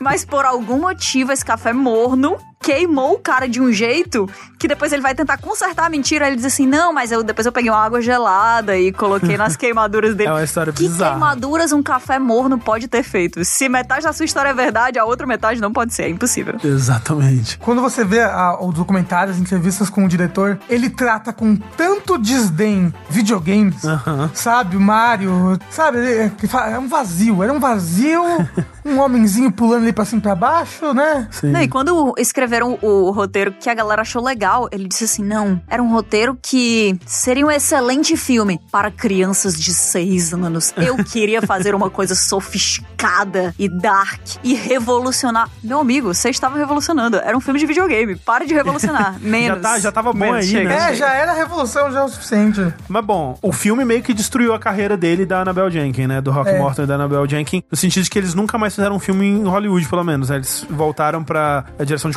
comerciais, de clipes e outras coisas menores, mas muitas das pessoas envolvidas no filme ficaram meio que com esse fedor do filme, né? Em volta. estigma, as pessoas, né? as pessoas não queriam muito trabalhar com elas por um tempo. O John Leguizamo e a Samantha Mathis, é aquela coisa, né? A gente falou que os dois eram meio que iniciantes e a experiência não foi o que eles queriam, mas eles, né, quando você vê entrevista com eles hoje em dia, eles conseguem ver com um olhar mais positivo, né? E, e apreciar a oportunidade. Eles namoraram durante o filme. É verdade, né? Teve isso mesmo. Quer dizer, esse filme juntou dois casais. É Olha verdade, aí. que a gente sabe, né? E a Nintendo, ela finge que o filme nunca existiu, simplesmente, né? Eu acho que é a única solução, se fazer de doido. É impressionante, assim, a Nintendo já teve entrevistas mais recentes, assim, que perguntaram, né, pra pessoas da Nintendo Miyamoto, perguntaram pro Red em uma época, e eles falam, né, que tipo, ah, né, não foi o que a gente queria, foi uma lição pra Nintendo, mas enquanto o legado do Mario é completamente apagado. Você não vai ver, tipo, uma fase do Dino Hatton em Super Smash Bros, sabe? Não vai, é, não você não vai. vai ver um troféu que referencia Dino Hatton. sabe? Exato. Mas tá lá, ó, tá nos detalhes. Na hora que confirmam Mario, Mario, Luigi Mario, é aí É. que tá a homenagem. É verdade. É. Talvez não tenha esquecido tanto assim. não, é né? porque foi um direcionamento que veio de cima. Disseram, não, ó, não vamos falar desse filme, tá? Foi muito ruim. Vocês têm que fingir que vocês também não, não amaram. Então, silêncio. Aí todo mundo, não, beleza, vamos fingir que não amamos. Mas aí, de vez em quando, eles pegam e dizem assim, tem aquela coisa ali que era massa. Mas o Miyamoto, ele diz que o arrependimento dele em versão do filme é que ele queria que fosse mais diferente do videogame. É, o Miyamoto ele fala isso, né? Que, putz, eles ficaram presos demais em fazer o, o- igual ao videogame. E eu fico. Que, que filme você viu, É, Miyamoto? minha, minha, é que o Miyamoto ele usa muito cogumelo, né? Provavelmente, porque. Só pode.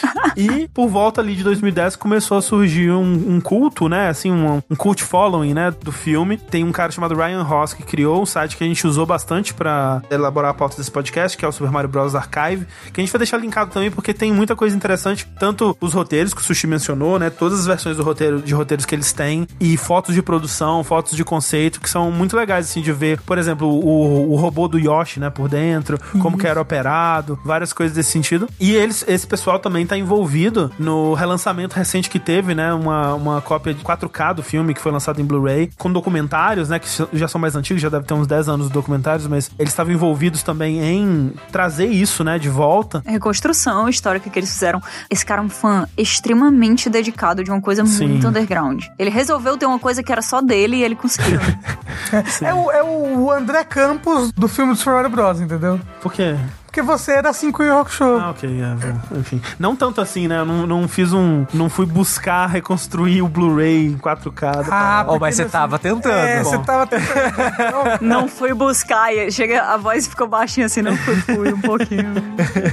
Mas é, então, é, esse site é muito interessante. Ele tem essas cenas deletadas que a gente falou. Ele tem entrevistas, né? Tipo, todo o clipping de mídia, né? De, de revista que cobriu o filme na época. Que é, é, é, assim, por si só, é um aspecto muito curioso de você visitar, porque você vê toda a onda, né? De empolgação da mídia cobrindo, né? Um filme de videogame, do Super Mario, essa ícone da cultura pop dos anos 90. E que vai virando aos pouquinhos desconfiança, porque os caras começam a visitar o set, entrevistar os atores, né? E começa a sair todas as histórias de terror do, do set. E começa a virar uma cobertura meio que tipo, onde tá o próximo desastre desse filme, né? E uma outra curiosidade que eu queria trazer é que em 2013, os criadores do, desse site se uniram com o Parker Bennett, que é um dos roteiristas originais, né? Pra fazer uma sequência da história em webcomic, que começa justamente da cena da Daisy chegando no apartamento lá vestida de, de Sarah Connor com a arma e desenvolve a história dali, que aí abre um outro portal que saem os Shy Guys, né? Uma história bem louca. Eu quero saber se deram o animatrônico do Yoshi de presente pra galera que fez esse site. Porque eu acho que seria o Podia, único né? pagamento possível, pô. Esse não deve mais existir. Eu, eu acho que existe. Normalmente os estúdios não jogam essas coisas fora. É, deve ter Ah, Mas tem muita cabeça de Gumba, dá uma cabeça de Gumba. pô. Então, tanto que, por exemplo, o pessoal do Red Letter Media, eles compraram um dos props dos Gremlins. Dos Gremlins. É. Então, Verdade. usado no filme. Uhum. Um Gremlin, se diz. É o vilão, que é o grandão Ah. mais magrelo e esticadão. Eles tinham o próprio que usaram no filme. E tipo, sabe, dos anos 80 É, o essas filme, paradas sabe? direto vão em leilão, assim, às vezes leilão beneficente, É. outras coisas assim, eles Uhum. costumam fazer essas coisas. E na entrevista do documentário que a gente assistiu, quando eles entrevistavam o pessoal que fez os props, os caras, eles tinham os materiais ainda. É, o cara fez, gravou entrevista do lado de um Gumba, né? É, o cara gravou, acho que é atrás do molde que usaram pra fazer o, o rostinho, né? O cara que fez o tiranossauro que o coisa Aham. transforma. É, tava na mesa dele. É porque a cena é rapidinha, né? Mas na verdade foram vários props que eles usaram pra fa- um efeito em CG pra misturar. Misturar, né? E ele gravou junto de um dos props de cabeça de, de dinossauro. Eles fizeram um próprio pra cada fase da Transformaçãozinha. desevolução dele, É. que ia ser colocado ali involução. É, o que com certeza não sobreviveu foi Dino Rata, né? Porque aquela fábrica de Ah, cimento sim. ali já deve ter sido usada pra muitos outros cenários de outros filmes. Ou não. Eu acho que voltaram a fazer cimento ali, não é possível. Porque É. ela ficou amaldiçoada também, igual o cinema de videogames.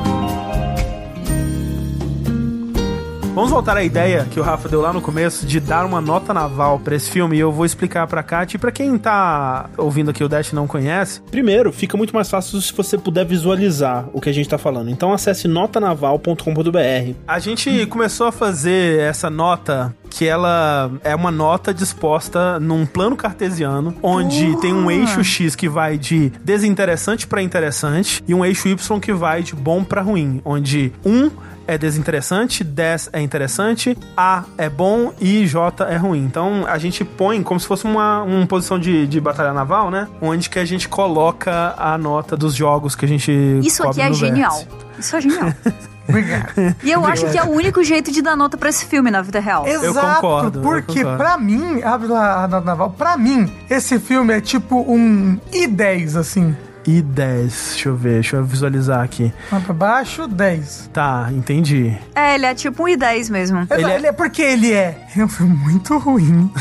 Todo furado, blá blá. Ele se sustenta por mais pela atuação do pessoal. Mas ele é muito interessante. Nossa, ele é Não, muito. e ele só melhora. Cada vez que você revê, novas camadas, sabe? Se abrem. Especialmente com o contexto da produção, né? Exato. É, é, Com o contexto da produção, que ele é realmente com 10 de interessância. Incrível. Porque se você for pensar, vamos supor que a gente não tem nada sobre a produção. Você vê esse filme por só, você fica, cara, como é que Mario Bros virou isso daqui? O que que está É, acontecendo? qual que foi o Meteoro, processo, dinossauro. né? É. Incrível. E aí quando você vai ouvindo as histórias e vendo as loucuras, e jogou café no, numa- no menino, aí você fica, caralho, como assim, meu Deus? Isso é o, é o, o, o Daikatana dos filmes. Aham. Eu não vou nem tão longe na interessância, nem tão longe na ruindade. Porque eu acho que ele é, em questão de, de bom, ele pra mim é um G, assim, sabe? É, eu acho que eu, eu daria um H10. Eu daria um H9 se não tivesse o detalhe dos carros elétricos, porque os dinossauros não viraram petróleo. Mas eu É acho que esse verdade. detalhe, ele merece um- Ele empurra, um né? 10, tá? Eu vou dar um G8 pra mim, assim. Que eu acho que ele é bem interessante mesmo. E eu não acho que ele é tão ruim. Eu acho que o filme, assistindo hoje, e talvez seja questão de expectativa, né? É, já, já é um filme que tem uma fama de ser muito ruim e tudo mais. Mas eu achei um filme Sessão da Tarde divertido. Ele é confuso em alguns aspectos, né? Você vê o- uma confusão no roteiro, você vê que o dinheiro foi embora em, dados momentos ali. Mas eu achei divertidinho, eu achei que o carisma dos atores sustentou. E ele é muito interessante. Mas essa interessância, ela tá muito fora, né, do filme, né? Então por isso Sim. que eu talvez não dê um 10. Assim como o Exorcista, saber as histórias do making off melhora muito esse filme. Exato. Eu acho que iria de um meio termo entre o Rafa e o André ali de um e 8. E 8, ok, ok. Então ficou Rafa I 10, Sushi I 8, Kat H10 e eu um G8. Então essa é a nota naval. Nossa, nota do naval filme aí. Do Mario. Eu amei esse Incrível. conceito, cara. É o melhor conceito de nota que eu já vi até hoje, sem brincadeira. Eu gosto, mas o problema dele é que é muito difícil de passar em podcast. a, gente- a pessoa tem que ver, né? Ela tem que ver. Se você não vê, é muito difícil de imaginar. É, é bastante visual, um recurso bastante visual. Mas a pessoa ela pode entrar em www.notanaval.com.br e visualizar todas as notas navais que a gente já deu nos É programas. E usar isso como uma coisa em uma mesa de bar, cara, que isso aqui tem um valor inestimável. É maravilhoso você pensar que qual que é o filme que é um A10, qual filme que é um J1, por exemplo, né? Uhum. Qual filme que se encaixa em cada, em cada quadrante, né? Não, eu vou te dizer que, assim, o esquema de dar nota é uma coisa que é muito comum em produção de conteúdo na internet no geral. Aham, aham. Mas é uma coisa que eu detesto. Eu detesto dar nota porque eu fico pensando assim que Mulan pra mim é um nota 10 e ao mesmo tempo Mad Max Fury Road também é um nota 10. Mas quer dizer que Mulan e Os Mad Max são a iguais, mesma é. coisa? Não, né? Então quando entram essas nuances aí, pô, melhora muito o conceito de nota pra trabalhos criativos. Mas é que você não viu, Catiuxa, quando a gente introduziu o eixo Z nessa nota, entendeu? É o eixo Z. a gente Não tem- sei o que tem, que né? poderia ser A o gente tem eixo que Z. imaginar um eixo Z. É. A gente tinha falado outra vez, acho que era preço, não lembro. Beleza, preço. É, preço é bom. Preço é bom de pensar. Então vai ser mais, vai ser uma nota em quatro dimensões. Daqui a pouco, né? Kátia, muito obrigado pela sua participação aqui. A gente tá batendo agora às três horas e meia, que coisa bonita. Então, muito obrigado por dedicar a sua sexta-noite a Foi isso. curto, eu achei. Não, gente, se eu não tivesse aqui, eu estaria jogando LOL. Então. será que eu estaria tá sofrendo salvando, menos? né? A gente ajudou. Muito obrigado, Kátia. Tô muito feliz, obrigada pelo convite. Quero voltar pra falar de Tartaruga Ninja, por favor. Porra, bora, hein? Aquela, né, que chega. É a primeira vez que eu sou convidada, eu ainda chego dizendo assim: a próxima pauta de você. Stop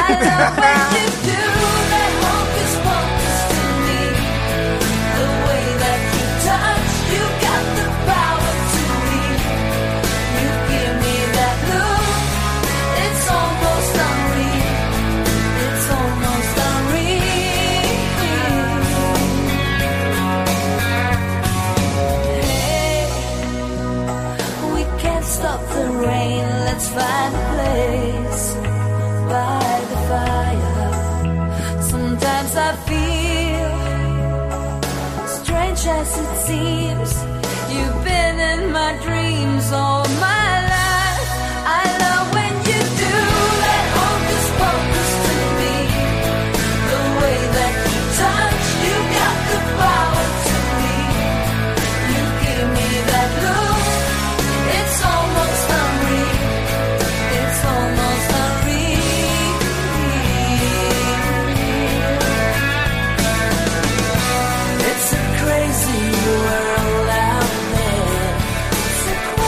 Let's